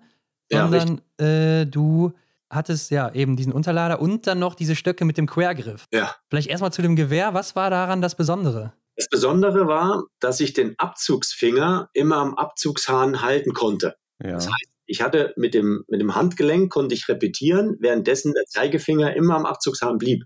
Und damit habe ich eine, eine Geschwindigkeit gehabt, die sozusagen äh, außergewöhnlich war und, und sozusagen kein anderes System dahin kam. Ja. Ich durfte dieses Gewehr weiterhin schießen, weil es handelsüblich war und nach der Wende wurde die Produktion eingestellt. Aber okay. dazu konnte ich, derjenige, der dieses Gewehr benutzt hat, konnte ja dazu nichts. Ja. Da gab es eine Andrea Hengel, eine Mark Kirchner, also die hatten auch dieses, dieses System geschossen. Und ich war dann der letzte Mohikaner, der sozusagen noch mit diesem Gewehr rumgelaufen ist und genau. äh, dann noch geschossen hat. Auf alle Fälle war die Präzision, das war mir immer wichtig. Wir hatten immer wieder Tests. Ne? Diese Präzision war da und äh, diese sag mal, Qualität und auch vom, vom Handling, es war für mich einfach perfekt. Und deshalb mhm. habe ich dieses, dieses System auch weiter behalten. Lustig war, wir hatten vorhin ja Turin angesprochen, im Vorfeld von Olympischen Spielen Turin haben sie gesagt, naja, was will der mit diesem Museumsgewehr? Da wurden dann auch so ein paar, in den verschiedenen Gazetten wurde da auch gelästert, mehr oder weniger. Mhm. Aber dann nach Turin, als ich heimgefahren bin, wow, wow, mit dem Ding und, und super und äh, wird das mal gehypt. Also mhm. wichtig ist auch, was ich vorhin ja schon gesagt habe, zu den Handschuhen. Es muss zum Athleten passen und wenn der Athlet sagt, mir, mir passt das und ich komme damit super klar, dann ist das richtig. Und äh, frei nach dem Motto, ähm, du musst nicht das Leitbild haben, sondern wer trifft, hat recht, fertig. Und ja. äh, damit hat das alles funktioniert. Und äh, ja, und das andere waren die Stöcke. Und da muss man dazu sagen, ich hatte ja von meiner Armhaltung als Nachwuchsathlet hatte ich schlechte Technik, eine schlechte Lauftechnik und habe da auch vom Wirkungsgrad einiges ver verloren. Und war nicht optimal in meiner Bewegungsamplitude. Und da haben sie dann gesagt, okay, mein damaliger Trainer Gerald Hönig, der jetzt bei den Österreichern ist, hat gesagt, pass auf, ja. du, äh, du musst jetzt diesen Griff laufen, der jetzt neu von ja einer, äh, von, einer, von, einer, norwegischen Firma, wenn ich das jetzt so sagen darf, ohne Schleichwerbung, ähm, der da von einer norwegischen Firma ins Leben gerufen wurde, du musst diesen Griff jetzt laufen. Und ich wollte den erst gar nicht laufen. Da habe ich gedacht, nee, dann, ja doch, weil wenn du jetzt den Griff läufst, musst du jetzt permanent dann deine Armhaltung überprüfen. Weil am Anfang, als ich den Griff gelaufen habe, da habe ich mir in die, die Ski gestochen oder zwischen die Beine und äh, habe da überhaupt nicht richtig laufen können mit. Und erst nach und nach habe ich mich an dieses System gewöhnt und dann habe ich gemerkt, ich konnte meine Kraft besser einsetzen oder in meiner Lauftechnik hat das mir ganz, ganz, ganz gut geholfen. Im Skating muss man dazu sagen, weil im klassischen ja nicht. Ja. Im Biathlon mit der Skating gelaufen. Oder besser gesagt, eine freie Technik, die nun mal Skating jetzt als schnellste Variante ist. Und da ist es so, dass ich dann nach und nach auch die Muskulatur umgestellt habe. Mhm. In Richtung diesen Stocksystem. Ne, weil ja, ich ja die, die Handhaltung oder auch die, die Winkel anders hatte und damit auch andere Muskelgruppen äh, rein, reinkamen. Ich bin auch gerne geschwommen und äh, im, im Kraul unterwegs gewesen, also Krauler. Wir hatten ja vorhin angesprochen, dass ich halt mit der Knieoperation viel geschwommen bin, bin mhm. viel gekrault. Und diese Kraultechnik kam auch dem Stockgriff beziehungsweise dieser Muskelschlingenstruktur ähnlich. Ne? Also Vorwärtskraulen, besser gesagt äh, Brustkraulen und, ähm, und diese Stocktechnik, das ist sehr nah. Ja. Und äh, als dann die Muskulatur sich so umgestellt hatte, hatte ich dann wieder Probleme mit dem normalen Griff zu arbeiten, weil die Muskulatur anders war. Ja. Und ich bin auch mal einen Weltcup gelaufen, weil damals Fritz Fischer gesagt hat, als der damals Co-Trainer war, probier doch mal damit und du musst doch damit auch mal probieren. Äh, vielleicht ist es ja doch besser ne? und nicht rückschrittlich, sondern äh, probier es nochmal. Und ich bin auch mal einen Weltcup gelaufen mit normalem Griff. Das ist für viele völlig untergegangen. Ich glaube, es war sogar ein Ruppel. Und es ging aber überhaupt nicht gut. Und ich bin dann wieder zurück auf den Griff und habe gesagt, nee, das, das, der Griff ist es und den laufe ich heute noch. Ja. Glaubst du denn trotzdem in der Rückschau, dass es ein Fehler war, damit zu laufen? Weil man sieht es ja heute gar nicht mehr. Also hast du da vielleicht ein bisschen was liegen lassen auf der Strecke oder so? Also die heutige Technik hat sich ein bisschen verändert, die, die Lauftechnik, und sie ist dynamischer geworden. Und äh, sie ist dynamischer heißt also, es ist mehr so eine Art wie so eine, wie, du springst über die Strecke wie so eine Feder stellenweise. Und ja. wir waren mehr in so einer Kraft drin, in so einem Kraftimpuls. Wir waren so mehr so, weiß nicht, wie man das jetzt äh, bezeichnen kann. Wir waren mehr so diese Dampfwalze. Ja, so, verstehe. Und jetzt ja. sind die alle so, so, so Top-Athleten, federleicht, so nach dem Motto und möglichst äh, sehr, sehr agil und, und, und springend. Und äh, da denke ich mal, ist dieser andere Griff, den, den ich eben nicht hatte, am steilen Stieg besser. Ja, mhm. also am Steilstück äh, ist das besser. Aber mit meiner Technik, die ich damals hatte und in der Ebene, wo du viel den 1-1-Technik, die 1-1-Technik laufen kannst, also auf jeder, auf jeden Beinabdruck hast du einen Armschub, ne? Und ja. dann wieder sowohl rechts als auch links, ne? also links ein Bein und die Arme, rechts das Bein, die Arme, das ist der Eintakter. Ja. Und solange ich diese Technik fahren konnte, war mein Griff okay. Ne? Mhm. Aber als ich dann um, den Umstieg hatte in, den, in die 2-1-Technik, da wäre der andere Griff am, am Berg besser gewesen. Aber ich habe halt diesbezüglich eben lange auch dann den Eintakter gezogen. Und äh, würde dann, wenn ich jetzt immer noch laufen würde, äh, hätte ich mich dann umstellen müssen und wäre vielleicht auch auf den anderen Griff gegangen. Mhm. mhm. Aber die Muskulatur musste sich umstellen und das war so ein bisschen das, das Problem. Und ich weiß nicht, inwieweit ich das hätte dann äh, noch geschafft, aber ich denke mal, die Karriere war eh lang genug. Also von daher. ja, es sind ja auch immer die ersten Monate sehr ungewöhnlich, einen neuen Griff wahrscheinlich zu Da fällt mir sofort ein, ähm, da gibt es ja die ähm, äh, als Schnellläuferin, Claudia Pechstein, ja. die jetzt ja noch läuft. Und, ist doch deutsche genau Meisterin geworden jetzt, ne? Genau, und das ist nämlich ja. auch dann der Punkt. Also wenn du so lange aktiv bist, dann musst du auch über sowas nachdenken, zu sagen, okay, wo sind meine Stärken und wo verändere ich dann doch was? Also ja. von daher also wenn ich ähnlich wie die Claudia ähm, dann immer noch aktiv gewesen wäre im Biathlon, ja. hätte es durchaus sein können, dass ich diesen Stockgriff gewechselt hätte. Mit 50, mhm. ja. Jawohl. Jawohl. Lass uns noch mal gerade auf dein Gewehr eingehen. Da gab es auch einen schönen Beitrag vom ZDF mit Laura Dahlmeier zusammen. Da sieht man dein Gewehr und vor allem auch so die Geheimfächer, die du da am Schaft hattest, wo du zum Beispiel immer dein Nebelkorn mit dabei hattest und auch so einen Schraubenzieher. Ja, was hat das mit dem Schraubenzieher auf sich? Also es war so, dass es eine Phase gab, wo die Munitionshersteller weltweit ähm, dann das ein oder andere Problem hatten. Ich weiß nicht, woran das lag. Auf alle Fälle ist es oft passiert, dass so Hülsenklemmer waren oder, oder auch Platzer. Und dann war beim Repetieren gab es da Probleme. Und ja. stellenweise war es auch so, dass diese Blei ähm, sag mal, Projektile, die wir ja im Biathlon haben, die, wird, sind ja gefettet und da ist ja so Fett drumherum, damit eben das Blei nicht permanent äh, irgendwo im Lauf ist oder auch so. Und da ist es so, dass diese Rückstände beziehungsweise diese, dieser Schutz dann dazu geführt haben, dass es schwer zu repetieren war. Und dann stellenweise auch, es ist ja eine Randpatrone, ne? also Randfeuer, aber auch eine Randpatrone. Und äh, über diesen Rand, äh, die Ausziehkrallen dann versuchen, diese Hülse wieder zu bewegen, ne? sowohl äh, rauszuziehen als auch reinzubewegen. Und da gab es immer mal Klemmer. Und äh, um diese Klemmer dann eben oder diesen Schaden zu beheben, äh, funktioniert so ein kleiner Schraubenzieher, so als herkömmlich kein Kreuzschlitz, sondern wirklich ein ganz normaler gerade Schlitzschraubenzieher, weil man dann ähnlich wie mit der Ausziehkralle an der Seite dann diese Hülse bewegen konnte oder auch die Patrone, die dann nicht gezündet hat, was auch immer war. Und äh, da war dann das Werkzeug sozusagen am Mann. Und äh, da hatte ich mal eine Phase, wo es da Probleme gab. Und um im Wettkampf eben schnell zu reagieren, hatte ich diesen kleinen ähm, Schraubendreher. War nicht der einzige. Also Frank Luck hat es auch. Also wir hatten das sozusagen uns erarbeitet. Ja. Und ein paar Gramm mehr waren uns damals äh, nicht wichtig. Heutzutage würde jeder sagen, hey, da hast du zu viel noch Gewicht mitgeschleppt und verzichte doch mal da drauf. Und ja, ja. Äh, das waren wir damals nicht. Ich war auch einer, der gerne noch mehr Magazine aufgeladen hatte, auch im Sprint. Ich hatte ja. immer Magazine voll, weil es ja oft passiert ist, man hat was verloren. Und da war ich lieber einer auf äh, Nummer sicher, als aufs Gramm zu optimieren. Sven, du hast dein Karriereende 2006, 2007 im Mai bekannt gegeben damals. Ähm, also da war ja schon keine Saison mehr am Laufen, das war dann eben danach. Wann hast du dich denn dazu entschieden? Also angefangen hat es mit Nachdenken in der Saison davor, wo ich dann abgecheckt habe, okay, wie ist es jetzt vom Körper? Bin ich noch bereit? Kann ich noch gewinnen? Bin ich noch vom Laufpensum mit dabei oder ist es der absteigende Ast? Das ist ja immer so eine Sache. Ja. Und dann, okay, du denkst jetzt schon drüber nach und allein, dass du jetzt nachdenkst, ist ja auch psychisch schon mal ein Grund. Ne? Oder das siehst du auch, dass das, was in dir arbeitet, das Unterbewusstsein, und das Karriereende äh, wollte ich mir bestimmen und wollte nicht wie damals bei der Knieoperation äh, es bestimmen lassen. Ne? Ich wollte dann irgendwann auch selber sagen, okay, jetzt ist vorbei. Ja. Und als ich dann in der Saison mir sicher war, ich höre auf, war für mich dann trotzdem immer noch so, okay, lieber nochmal prüfen. Nicht, dass ich sage, okay, ich höre auf, ach nee, doch nicht und ähm, ein Comeback wieder oder äh, ja, ich ziehe einen Rückzieher und dann, das wollte ich nicht. Ne? Ich wollte dann ja. wirklich sagen, okay, dann ist es so.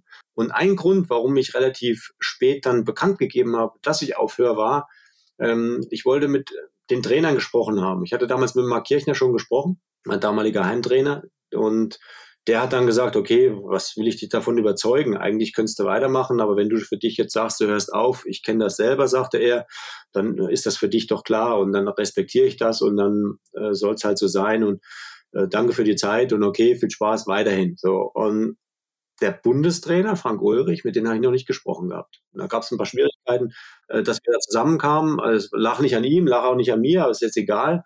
Und wir kamen aber nicht zusammen. Und solange wir uns nicht unterhalten haben, wollte ich es auch nicht bekannt geben. Und deshalb war eigentlich es schon raus, intern, aber ich habe es nicht öffentlich gemacht, weil ich wollte erst noch mit dem Frank Ulrich gesprochen haben. Und nachdem wir da äh, ge äh, gesprochen haben und nachdem er es dann auch wusste von mir, aber ich wollte nicht, dass nach so einer langen Zeit, äh, wo auch so eine, eine, eine harte Beziehung auch entstanden ist zwischen Trainer und Sportler, wollte ich nicht, dass er es aus der Zeitung erfährt. Und deshalb kam eigentlich vier Wochen zu spät dann die Info über den Ticker, ähm, Fischer hört auf. Aber eigentlich war es ja schon eine, vier Wochen eher sozusagen für mich klar. Aber für mich war das enorm wichtig, dass ich eben mit dem Trainer gesprochen habe, weil ich hatte das Gefühl, ich würde ihn sonst verraten oder wenn er aus der Zeitung erfährt und nach Fischer hört auf, das geht ja gar nicht. Ne? Also was soll das? Ja. Und deshalb war mir auch wichtig, dass ich dann das erste Trainingslager in der neuen Saison der Nationalmannschaft das habe ich dann mitbegleitet. Ne? Ich bin dann privat mitgefahren und habe das auch selber finanziert. Die, meine,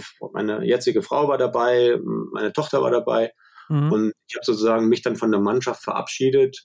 Bei dem ersten Trainingslager der Mannschaft war sozusagen mein letztes Trainingslager okay. gleichzeitig. ja. Du bist ja sportlich auch immer noch sehr aktiv, ne? Flitzt da fürs ZDF noch über die Loipen und sowas. Und ich schätze dich auch so ein, als wäre der Biathlonsport deine große Leidenschaft im Leben gewesen. Wie schwierig war es da für dich loszulassen von dem Sport? Ich kann nicht loslassen, immer noch nicht. Also das ist ja. fast immer noch. Und ja. äh, ich weiß nicht, woran das liegt, aber ich habe halt entweder zu lange geprägt oder auch ähm, zu viel damit erlebt, auch emotional. Ich kann da nicht loslassen, das geht nicht. Also das ist Sportlich sowieso nicht. Ich glaube auch, dass der Bewegungsdrang, dass wir alle Menschen äh, Sport treiben müssen. Äh, früher hieß das äh, hart menschlich arbeiten. Jetzt sage ich, Sport ist wichtig. Und äh, der Spitzensport Biathlon hat mich dann so geprägt, dass ich auch da nicht aufhören möchte, sagen wir, Teil des Zirkuses zu sein. Und, äh, und wenn es nur beratend ist und wenn es mal irgendwann später äh, nur punktuell ist, aber ich möchte trotzdem den Kontakt aus dieser Sportart nie verlieren. Mhm. Und vielleicht liegt es auch daran, dass ich mal kurzzeitig raus musste aufgrund dieser Knieoperation und ich mal weg war. Ja. Und ich dann so dieses, dieses Gefühl hatte, hey, ich will aber noch nicht aufhören, ich will noch dabei sein. Und dann, als ich einen Weltcup geschafft habe und dann mit dem Fernsehen dabei sein konnte, das hat einfach was äh, für mich auch ähm, ans Lebensqualität äh, dabei zu sein. Und ich bin froh, dass ich eine Sportart gefunden habe, in der ich mich mit meinem Körper entwickeln konnte und verwirklichen konnte. Und ich bin froh, dass ich diesen Spaß an dieser Sache nicht verloren habe. Und äh, selbst wenn es hier und da Betrüger gab, die ich absolut, äh, sag mal, missachte oder ja. die ich absolut nicht, nicht leiden kann, sage ich jetzt mal mhm. so, obwohl es die Betrüger gab, glaube ich immer noch an diesen Sport und glaube auch an die, an die Fairness, die trotzdem im Sport ist. Und ich habe es mal so in einem Bild mal so als Metapher so mal so äh, gesagt, solange für mich diese Herde der Biathleten mit weißen Schafen ist und nur wenige schwarze Schafe, ähm, wird auch dieses Feuer bleiben. Wenn sich das aber mal umkehren sollte, was ich nicht glaube, dass alle Schwarze nur noch ein paar wenige äh, Weiße dabei sein sollten, dann wird eigentlich dann diese Leidenschaft dafür, diese Sportart verloren gehen. Aber ich glaube nicht daran und ich glaube auch an die, sag mal, an die guten Athleten und ich denke, dass das die Mehrzahl ist. Und insofern bin ich auch noch im Fernsehen gerne da, dass ich darüber spreche und äh, mhm. da will. Und wie gesagt, wir hatten diese äh, Sitzung jetzt mit äh, Peking, äh, also für die Olympischen Spiele 2022.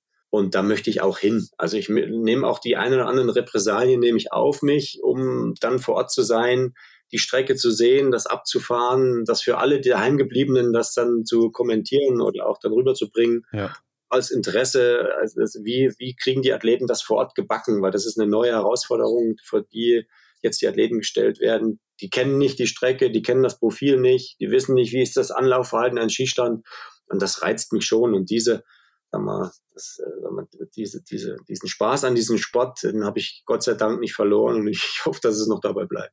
Ja, so habe ich dich auch eingeschätzt, muss ich sagen. Ähm, wie sieht es zeitlich bei dir aus, Sven? Hast du noch ein bisschen oder? Äh, ja, ja, ja, alles gut. Eng? Also ich nehme die Zeit, da haben wir okay, ja. Okay.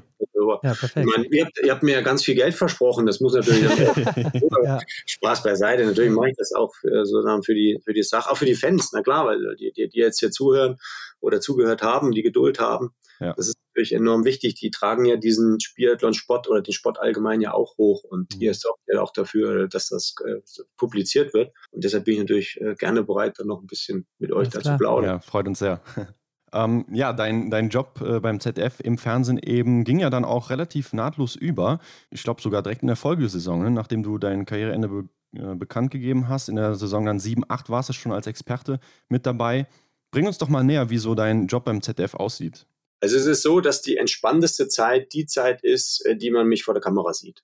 Ne? Weil ich dann mehr oder weniger alles zusammengefasst habe und dann darüber reden kann. Also ähm, die Arbeit ist halt die, die, die vor, vor Ort vorher getätigt wird, die richtige Arbeit. Ne? Also ja. man guckt die Strecken an, das Profil gehe ich ab, wie sind die Wetterverhältnisse, Schneeverhältnisse, wie könnten die Skier präpariert sein, ähm, wie läuft es mit dem, mit, mit dem Anschießen, äh, läuft alles, sind alle soweit auf den Skistand äh, eingeschossen, passt das alles, wie sind da die, die Lichtverhältnisse, Windverhältnisse, was kann, kann kommen. Also ich versuche die ganzen ähm, Störfaktoren oder, oder Faktoren für einen möglichen Erfolg äh, schon im Vorfeld auch zu sehen und zu sondieren und dann auch die Athleten. So, wer kommt, wer ist vor Ort? Sind sie alle gesund? Passt alles? Äh, wie verkraften sie die Rennen?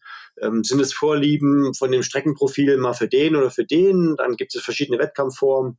Hält der eine oder andere äh, die, sagen wir, die Kraft oder zeigt sich bei den einen oder anderen schon so ein paar äh, Belastungserscheinungen, dass er so ein bisschen abbricht? Und wie sind die, die Jugendlichen, die jetzt neu in die Mannschaft kommen? Wer ja. ist das? Man ist mhm. ja als ehemaliger Athlet, kennt man ja alle. Mit denen hat man, ist mehr Sport betrieben. Und dann kommen nach und nach kommen neue Athleten hinzu.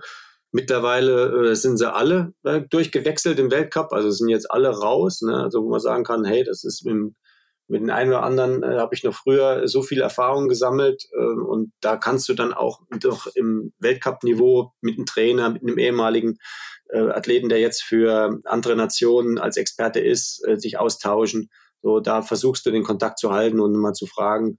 Ähm, ich vermisse meinen Freund ähm, Halbert Hannewald, der ja nicht mehr lebt, äh, der mhm. ja, äh, ja, ja. schon verstorben ist. Da habe ich mich viel mit ihm ausgetauscht, auch im Weltcup oder äh, dann vor Ort. So, so sieht die Arbeit aus. Und äh, wenn ich die Möglichkeit habe, die Strecke abzufilmen, dann schnappe ich meine GoPro und dann äh, fahre ich da rum, um den Zuschauer so den Eindruck zu geben, wie ist die Strecke. Ja, dann ist das ein oder andere, was vorhin schon angesprochen ist mit der Laura, äh, wo man sagt, okay, man gibt so Erklärfilmchen, die mache ich sehr gerne, wo man dann auf einzelne Sachen eingeht. Äh, was ist Nebelkorn? Äh, wie sieht's aus mit dem Anlaufverhalten? Was sind Lauftechniken? Da werden dann auch mal so kleine Filmchen zusammengestellt, die müssen produziert werden. Ja, und dann ist oft auch Recherche ähm, oder besser, gesagt eine Hochrechnung, wenn es Richtung Ende geht zum Weltcup-Finale. Äh, wie sieht's aus? Welche Konstellationen müssen eintreten im Rennen, damit Leibchen wechseln? Da bin ich ganz schwer am Rechnen. Da habe ich mir auch so ein System entwickelt. Ähm, ah, auch, auch ja. Tabelle, ne, dass ich so eine eventuell Tabelle schon, ja. schon ausrechne und so nach dem Motto, dass man auch innerhalb von drei, vier Sekunden dann weiß, äh, wann wie wechselt das Ganze. Das will der Reporter ja auch dem Zuschauer sofort sagen. Ja. So, das sind so Arbeiten. Ja, und dann auch, äh, wenn mal Schwierigkeiten sind, dass man sagt, okay, äh, das sind unangenehme Sachen, jetzt müsste man zu den einen oder anderen Athleten gehen und äh, versucht da mal ein Interview rauszuholen äh, bei international. Du kennst ja den und den und mach da mal was. Ja, und da versuche ich halt da auch, äh, mich da äh, zu, zu beteiligen. Und natürlich, was äh, nicht zu verachten ist, äh, wo, wo viele Experten auch eine, eine, wichtige Aufgabe haben, ist, den Sport selbst zu erklären, nicht nur dem Zuschauer, sondern auch ähm, dem Team. Ne? Also ähm, meine Aufgabe besteht auch darin, mit, mit auch Laura und äh, die, auch ehemaligen, auch die Petra Behle, die vor mir gearbeitet hat, eben auch dem Team, den Reportern, die kein Biathlon betrieben haben, zu erklären, wie funktioniert Biathlon. Weil nur ein Reporter oder auch ein auch selbst der Kameramann, der sich für Biathlon interessiert, aber selber nicht Biathlon betrieben hat, ja. der dann dann Internas erfährt oder wie was funktioniert im Biathlon, dann kann der auch seine Arbeit viel besser dann auch umsetzen. Ne? Bis hin zum Turnassistenten, die dann auch da Biathlon interessiert sind, dass man dann auch immer das offene Ohr hat und mit denen dann auch darüber spricht. Das gehört auch mit dazu. Und dadurch entwickelt sich dann auch eine, mal, eine Leidenschaft bis hin zum, zum ähm, ganzen Regisseur, der ja auch jetzt aktuell Andi Lauterbach, der ja schon, schon fast gefühlt ewig dabei ist. Ja. Und äh, lustig ist auch, dass ich, wenn ich dann meine, gerade meine Stadtlisten dann so durchgehe und dann so anmarke, wer ist jetzt hier ein Favorit und wer könnte mit dabei sein, wer ist zu beachten. Und dann bin ich auch selber immer erstaunt, wenn ich dann zum Andi Lauterbach gehe und, und vergleiche dann seine Stadtliste, die er markiert hat und gucke auf meine. und dann sind unter diesen äh, 40 Markierten wirklich nur wenige, äh, die er nicht hat oder ich nicht habe. Ne? Wir, das ist wirklich sehr deckungsgleich.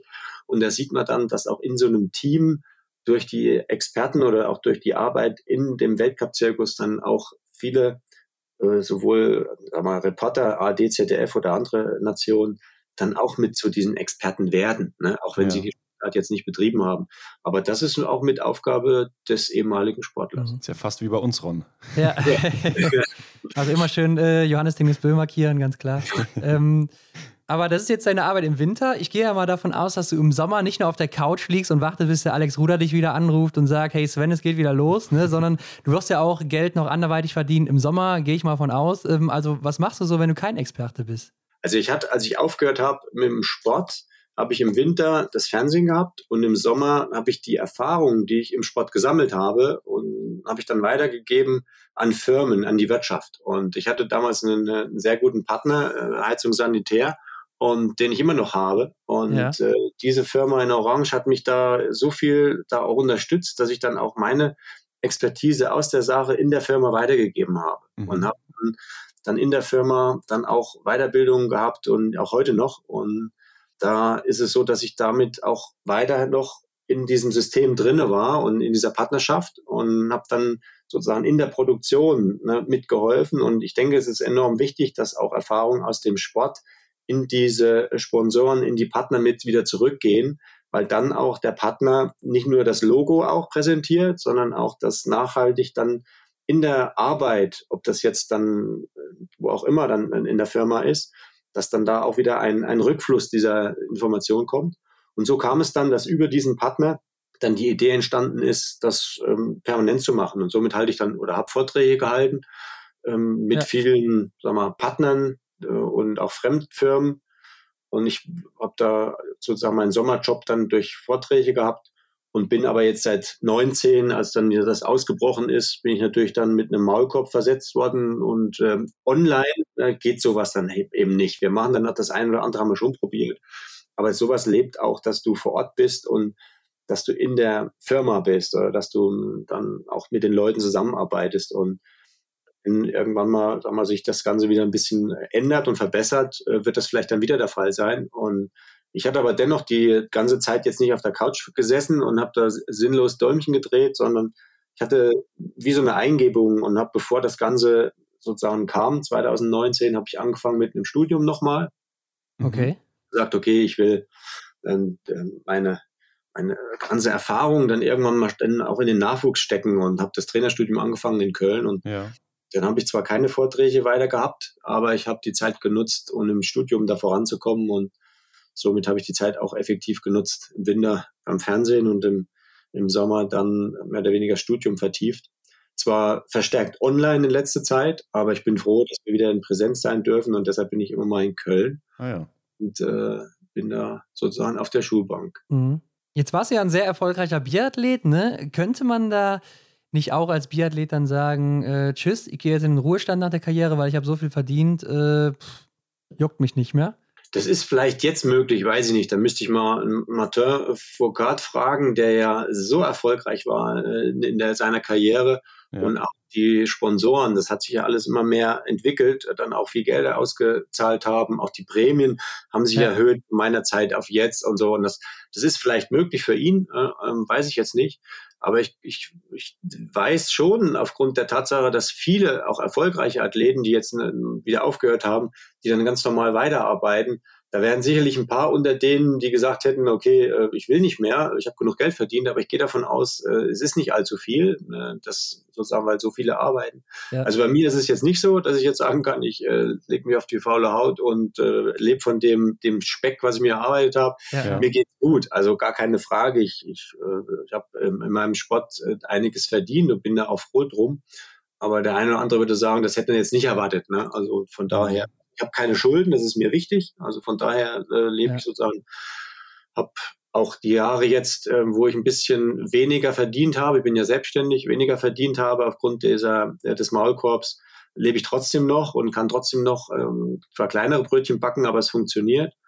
Und äh, von daher äh, finde ich, ist es auch wichtig, dass viele Sportler, die jetzt gelernt haben, den Moment zu genießen, die gelernt haben, äh, im, Jetzt zu sein, auch in die Zukunft zu planen, dass die gar nicht aufhören können mit, mit Arbeiten oder mit Tätigkeiten. Und äh, wichtig ist ja auch, man hat ja durch den, durch den Sport und durch ein Fernziel und durch Erreichen der kleinen Ziele hat man ja Lebensqualität und, und Lebensgenuss. Auf den würde man ja verzichten, wenn man sagt, okay, ich mache jetzt gar nichts mehr. Also nur Hobby klingt zwar für viele jetzt schön, die jetzt arbeiten, ja. aber ich kann mir vorstellen, äh, dass das dann auch irgendwann mal eine Öde wird und äh, dass man da auch da Probleme bekommt. Und nur durch eine gewisse Herausforderung und durch, durch Art Wettkämpfe ähm, bleibt das Ganze ja erhalten. Und ich denke auch, dass der Geist das immer wieder braucht. Ansonsten baust du ja ab. Der Körper baut ja auch ab, wenn er sich nicht bewegt.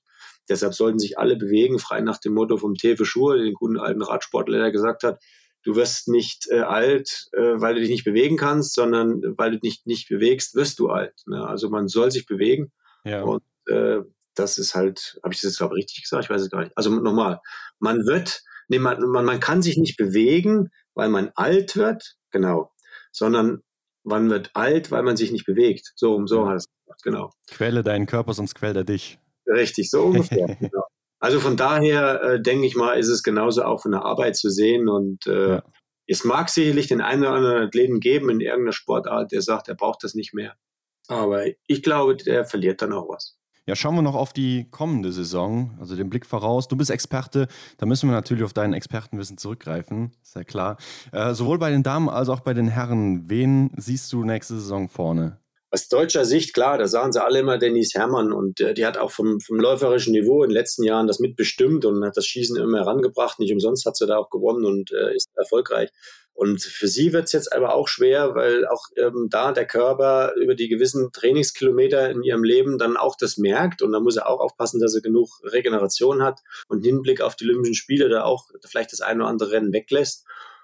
Und äh, ne, Franziska Preuß hat hervorragende Leistung gebracht in der letzten Saison und ich denke, dass dieser mhm. an, dass sie da auch wieder anknüpfen kann. Sie hat auch vom Training ein bisschen was umgestellt. Das wird dann auch sehen, wie schafft es jetzt, das dann äh, umzusetzen. Der Wettkampf oder der Weltcup wird es dann zeigen.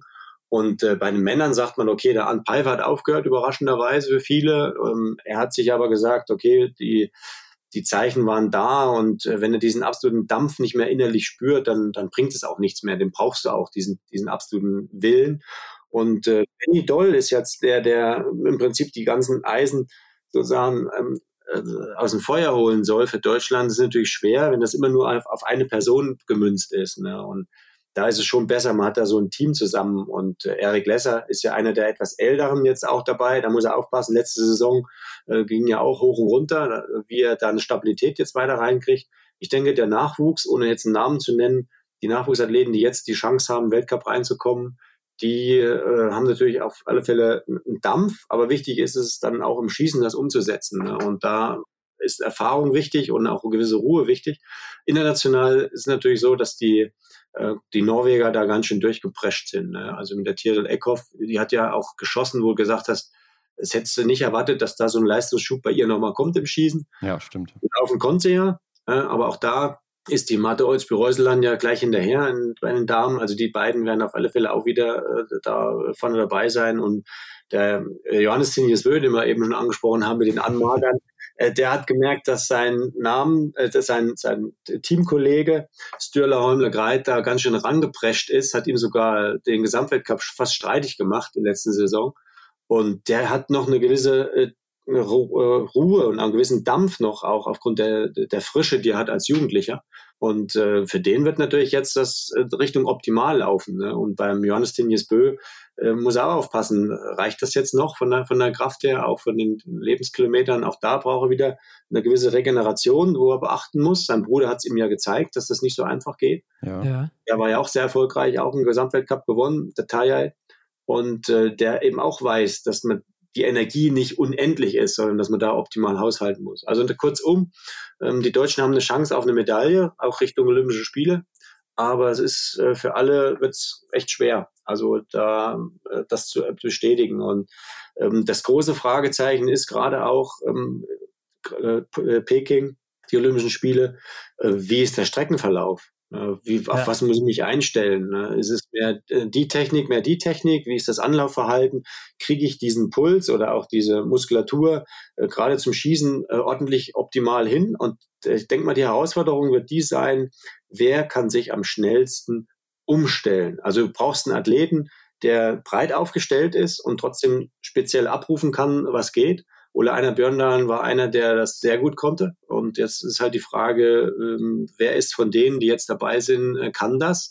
Ich denke mal, dass gerade wenn die Dennis Hermann sich ihrer Sache äh, bewusst ist, dass sie auf alle Fälle Erfahrung und äh, diese, diesen Schatz hat und die könnte dann da auch das abrufen.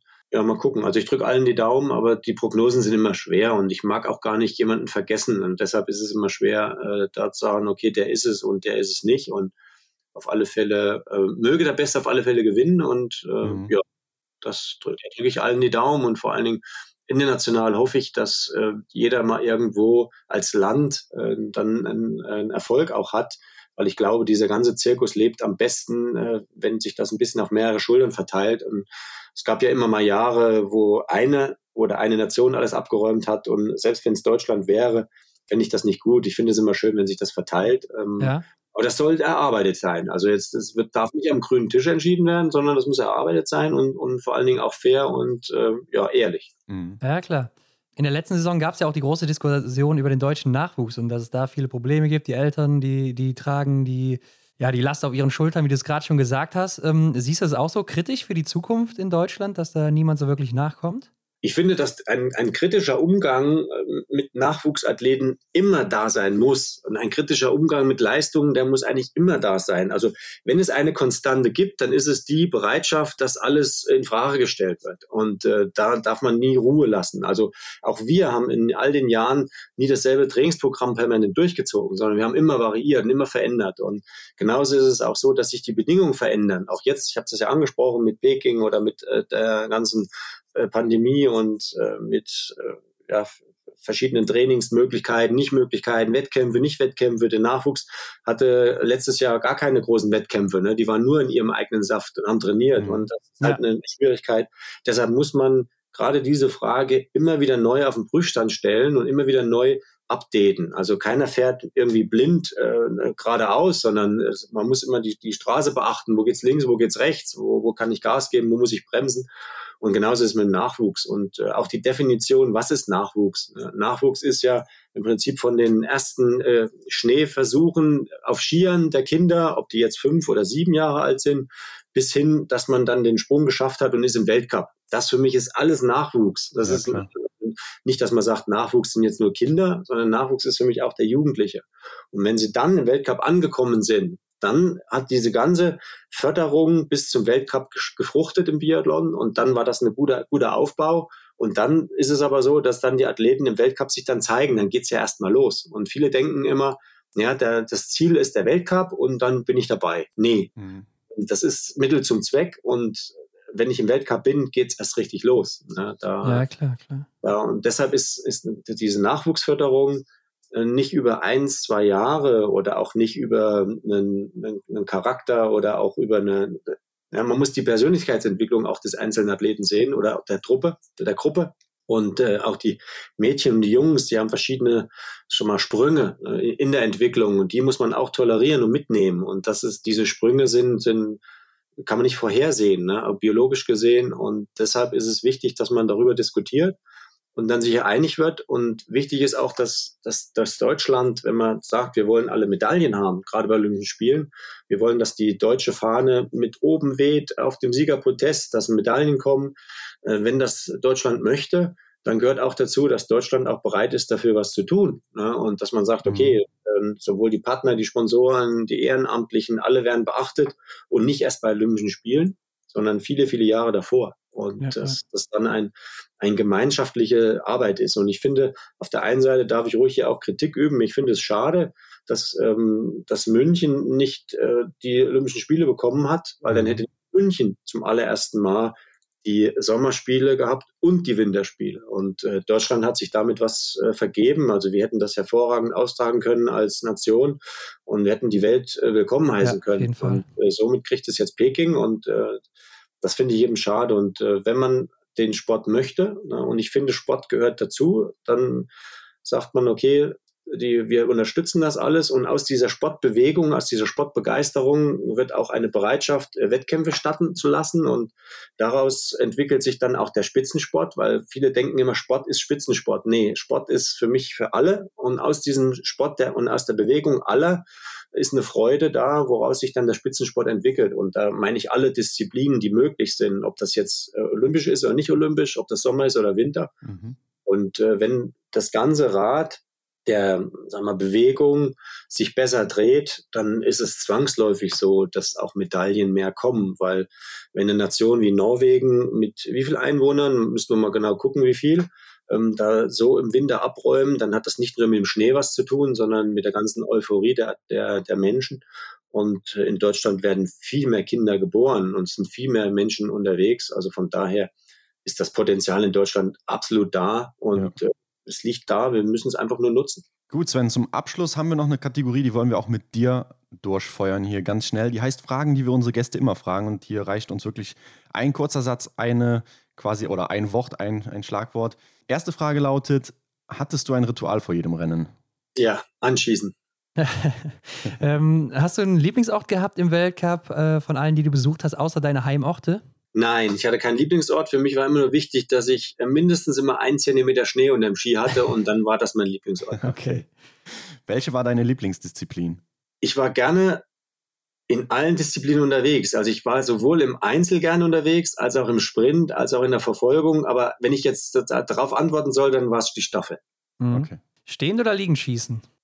ja, Jetzt kommt wieder beides, ne? ja, es hat sich gewechselt. Am Anfang war es mal äh, das Liegenschießen und dann wieder mal das Stehenschießen. Es war nie konstant. Es war immer, es waren ja doch 15 Jahre Weltcup. Das hat sich immer mal ja. verschoben. Mal, mal die, mal die Disziplin. Was ist für dich das Coolste am Biathlon? Die Auseinandersetzung, äh, diesen äh, brachialen, gewaltigen Laufen und dann aber auch wieder diese feinfühlige, sentimentale Ruhe dann auch beim Schießen und dieser Wechsel, das war das, das Faszinierendste. Was ist für dich das äh, Nervigste am Biathlon? Das Nervigste ist äh, diese, diese Unruhe, die entsteht, wenn du merkst, dass fun da funktioniert was nicht. Und äh, das ist zum Beispiel dann auch beim Schießen, wenn du merkst im Schießen, äh, das ist, da, die Bedingungen haben sich verändert und ich weiß nicht, wo ich hinschieße und ich bin permanent daneben und ich weiß nicht, wo ich liege. Ne? Das passiert ja doch einigen Athleten äh, oft dass sie dann vorbeischießen und permanent gleich vorbeischießen und mit wenig Veränderungen hätten sie alle getroffen. Das ist nervig. Oder was auch richtig nervig ist, ist, wenn, wenn du das Material hast und es nicht funktioniert. Und das, du kannst damit nicht gewinnen, weil das, ja, weil, weil die, die, deine Arbeit nicht hundertprozentig war im Materialsektor. Da kannst du körperlich noch so gut sein auf der Strecke. Wenn das nicht ja. passt, dann mhm. ist das richtig nervig. Welcher war dein schönster Moment im Biathlon? Der schönste Moment war, als ich erkannt habe, dass ich in diesem Biathlonsport mit meiner, so wie ich war, erfolgreich sein kann. Und das hat sich äh, schon, schon als Junior mal gezeigt, wo ich einen DDR-Meistertitel errungen habe als Junior im Sprint, wo ich gedacht habe, wow, jetzt, ich habe ich hab auch mal gewonnen, ich konnte mal gewinnen. Und ja. das war mit der schönste Moment, dass ich gemerkt habe, ich bin in einer Sportart angekommen. Wer waren denn deine Vorbilder im Biathlon oder vielleicht auch außerhalb vom Biathlon? Andere Sportler oder sowas? Gab es da wen? Also es gab ganz viele Sportler, die mich inspiriert haben, sowohl als eigene, in, den, in den eigenen Reihen, also angefangen von dem damaligen Bundestrainer Frank Ulrich, selbst der Mark Kirchner, was der 92 da auch erreicht hat bei Olympischen Spielen, das war enorm und das waren immer wieder auch, auch Vorbilder aktuell, aber auch Athleten, die in meinem Umfeld geschossen haben, die erfolgreich waren, die Präzisionsschützen waren, wo ich gesagt habe, okay, so gut schießen wie Peter Sendel möchte ich auch. Also es waren immer auch Athleten, die in meinem Umfeld waren, die mich motiviert haben, aber auch äh, viele ehemaligen, die mich dazu gebracht haben, erstmal auch dann, dann Biathlon äh, dann auch zu betreiben, wo ich dann auch gesagt habe, hey, das interessiert mich, das will ich auch machen. Da waren auch viele international. Also Erik Walfuss sei jetzt auch mal genannt, den habe ja, ich vorhin ja. schon mal erzählt, dass, äh, dass ich sozusagen auch da geguckt habe international oder auch Fritz Fischer, wo ich dann als DDR-Sportler mal über den Tellerrand hinausgeguckt habe und gesagt, oh, da heißt einer auch Fischer wie ich und Fritz und dann irgendwann mal war ich mit dem zusammen. Da guckt man schon hin und das, das motiviert. Oder auch der Ole Heiner Björndalen, den wollte ich dann knacken und äh, Raphael, Raphael Poré haben wir auch angesprochen. Also es sind so viele Athleten, die mich dann immer wieder fasziniert haben, aber nicht dass ich sage, ich habe einen gehabt, den ich wollte ich unbedingt nacheifern und das äh, empfehle ich auch jedem Nachwuchsathleten, dass man das äh, tunlichst vermeidet, immer nur einen äh, nachzueifern, weil dann äh, macht man definitiv was falsch. Ja, dann bin ich jetzt mal gespannt. Du kannst ja nämlich jetzt den besten Biathleten der Welt zusammenstellen, egal ob Frau, Mann, aktiv oder inaktiv. Welche Eigenschaften würdest du nehmen und von wem? Oh. Na klar, man sollte am schnellsten laufen und äh, da ist es gar nicht so wichtig, die schönste Technik zu haben. Ne? Also ja. der, wenn ich jetzt Athletin nehme, eine Daya Domracheva, da haben sie, sind sie, viele sind da hingeschmolzen und haben gesagt, wow, die hat eine schöne Lauftechnik gehabt. Aber eine Tora Berger hat jetzt vielleicht nicht diese Lauftechnik gehabt, aber sie war schnell. Und da denke ich, das ist enorm wichtig. Man muss schnell sein, auf den Körper abgestimmt, schnell. Also da geht es jetzt nicht um die und die Technik, ne, sondern ja diese Laufgeschwindigkeit haben. Auf der anderen Seite, ne, der Simon Eder hatte bei Zeiten schon eine Geschwindigkeit im Schießen, äh, wo auch Eric Lesser versucht hat, hinterherzukommen ja. und auch es geschafft hat. Also von daher ist auch eine, eine gewisse Schnelligkeit im, im Schießen, die du haben musst aber auch eine, eine, Präzision. Und für mich war auch immer wieder faszinierend, wie damals auch äh, in meiner Karriere auf Frank Luck, da die Präzision auch hatte. Und diese Präzision musst du auch dann, dann auch haben und diese Kontinuität.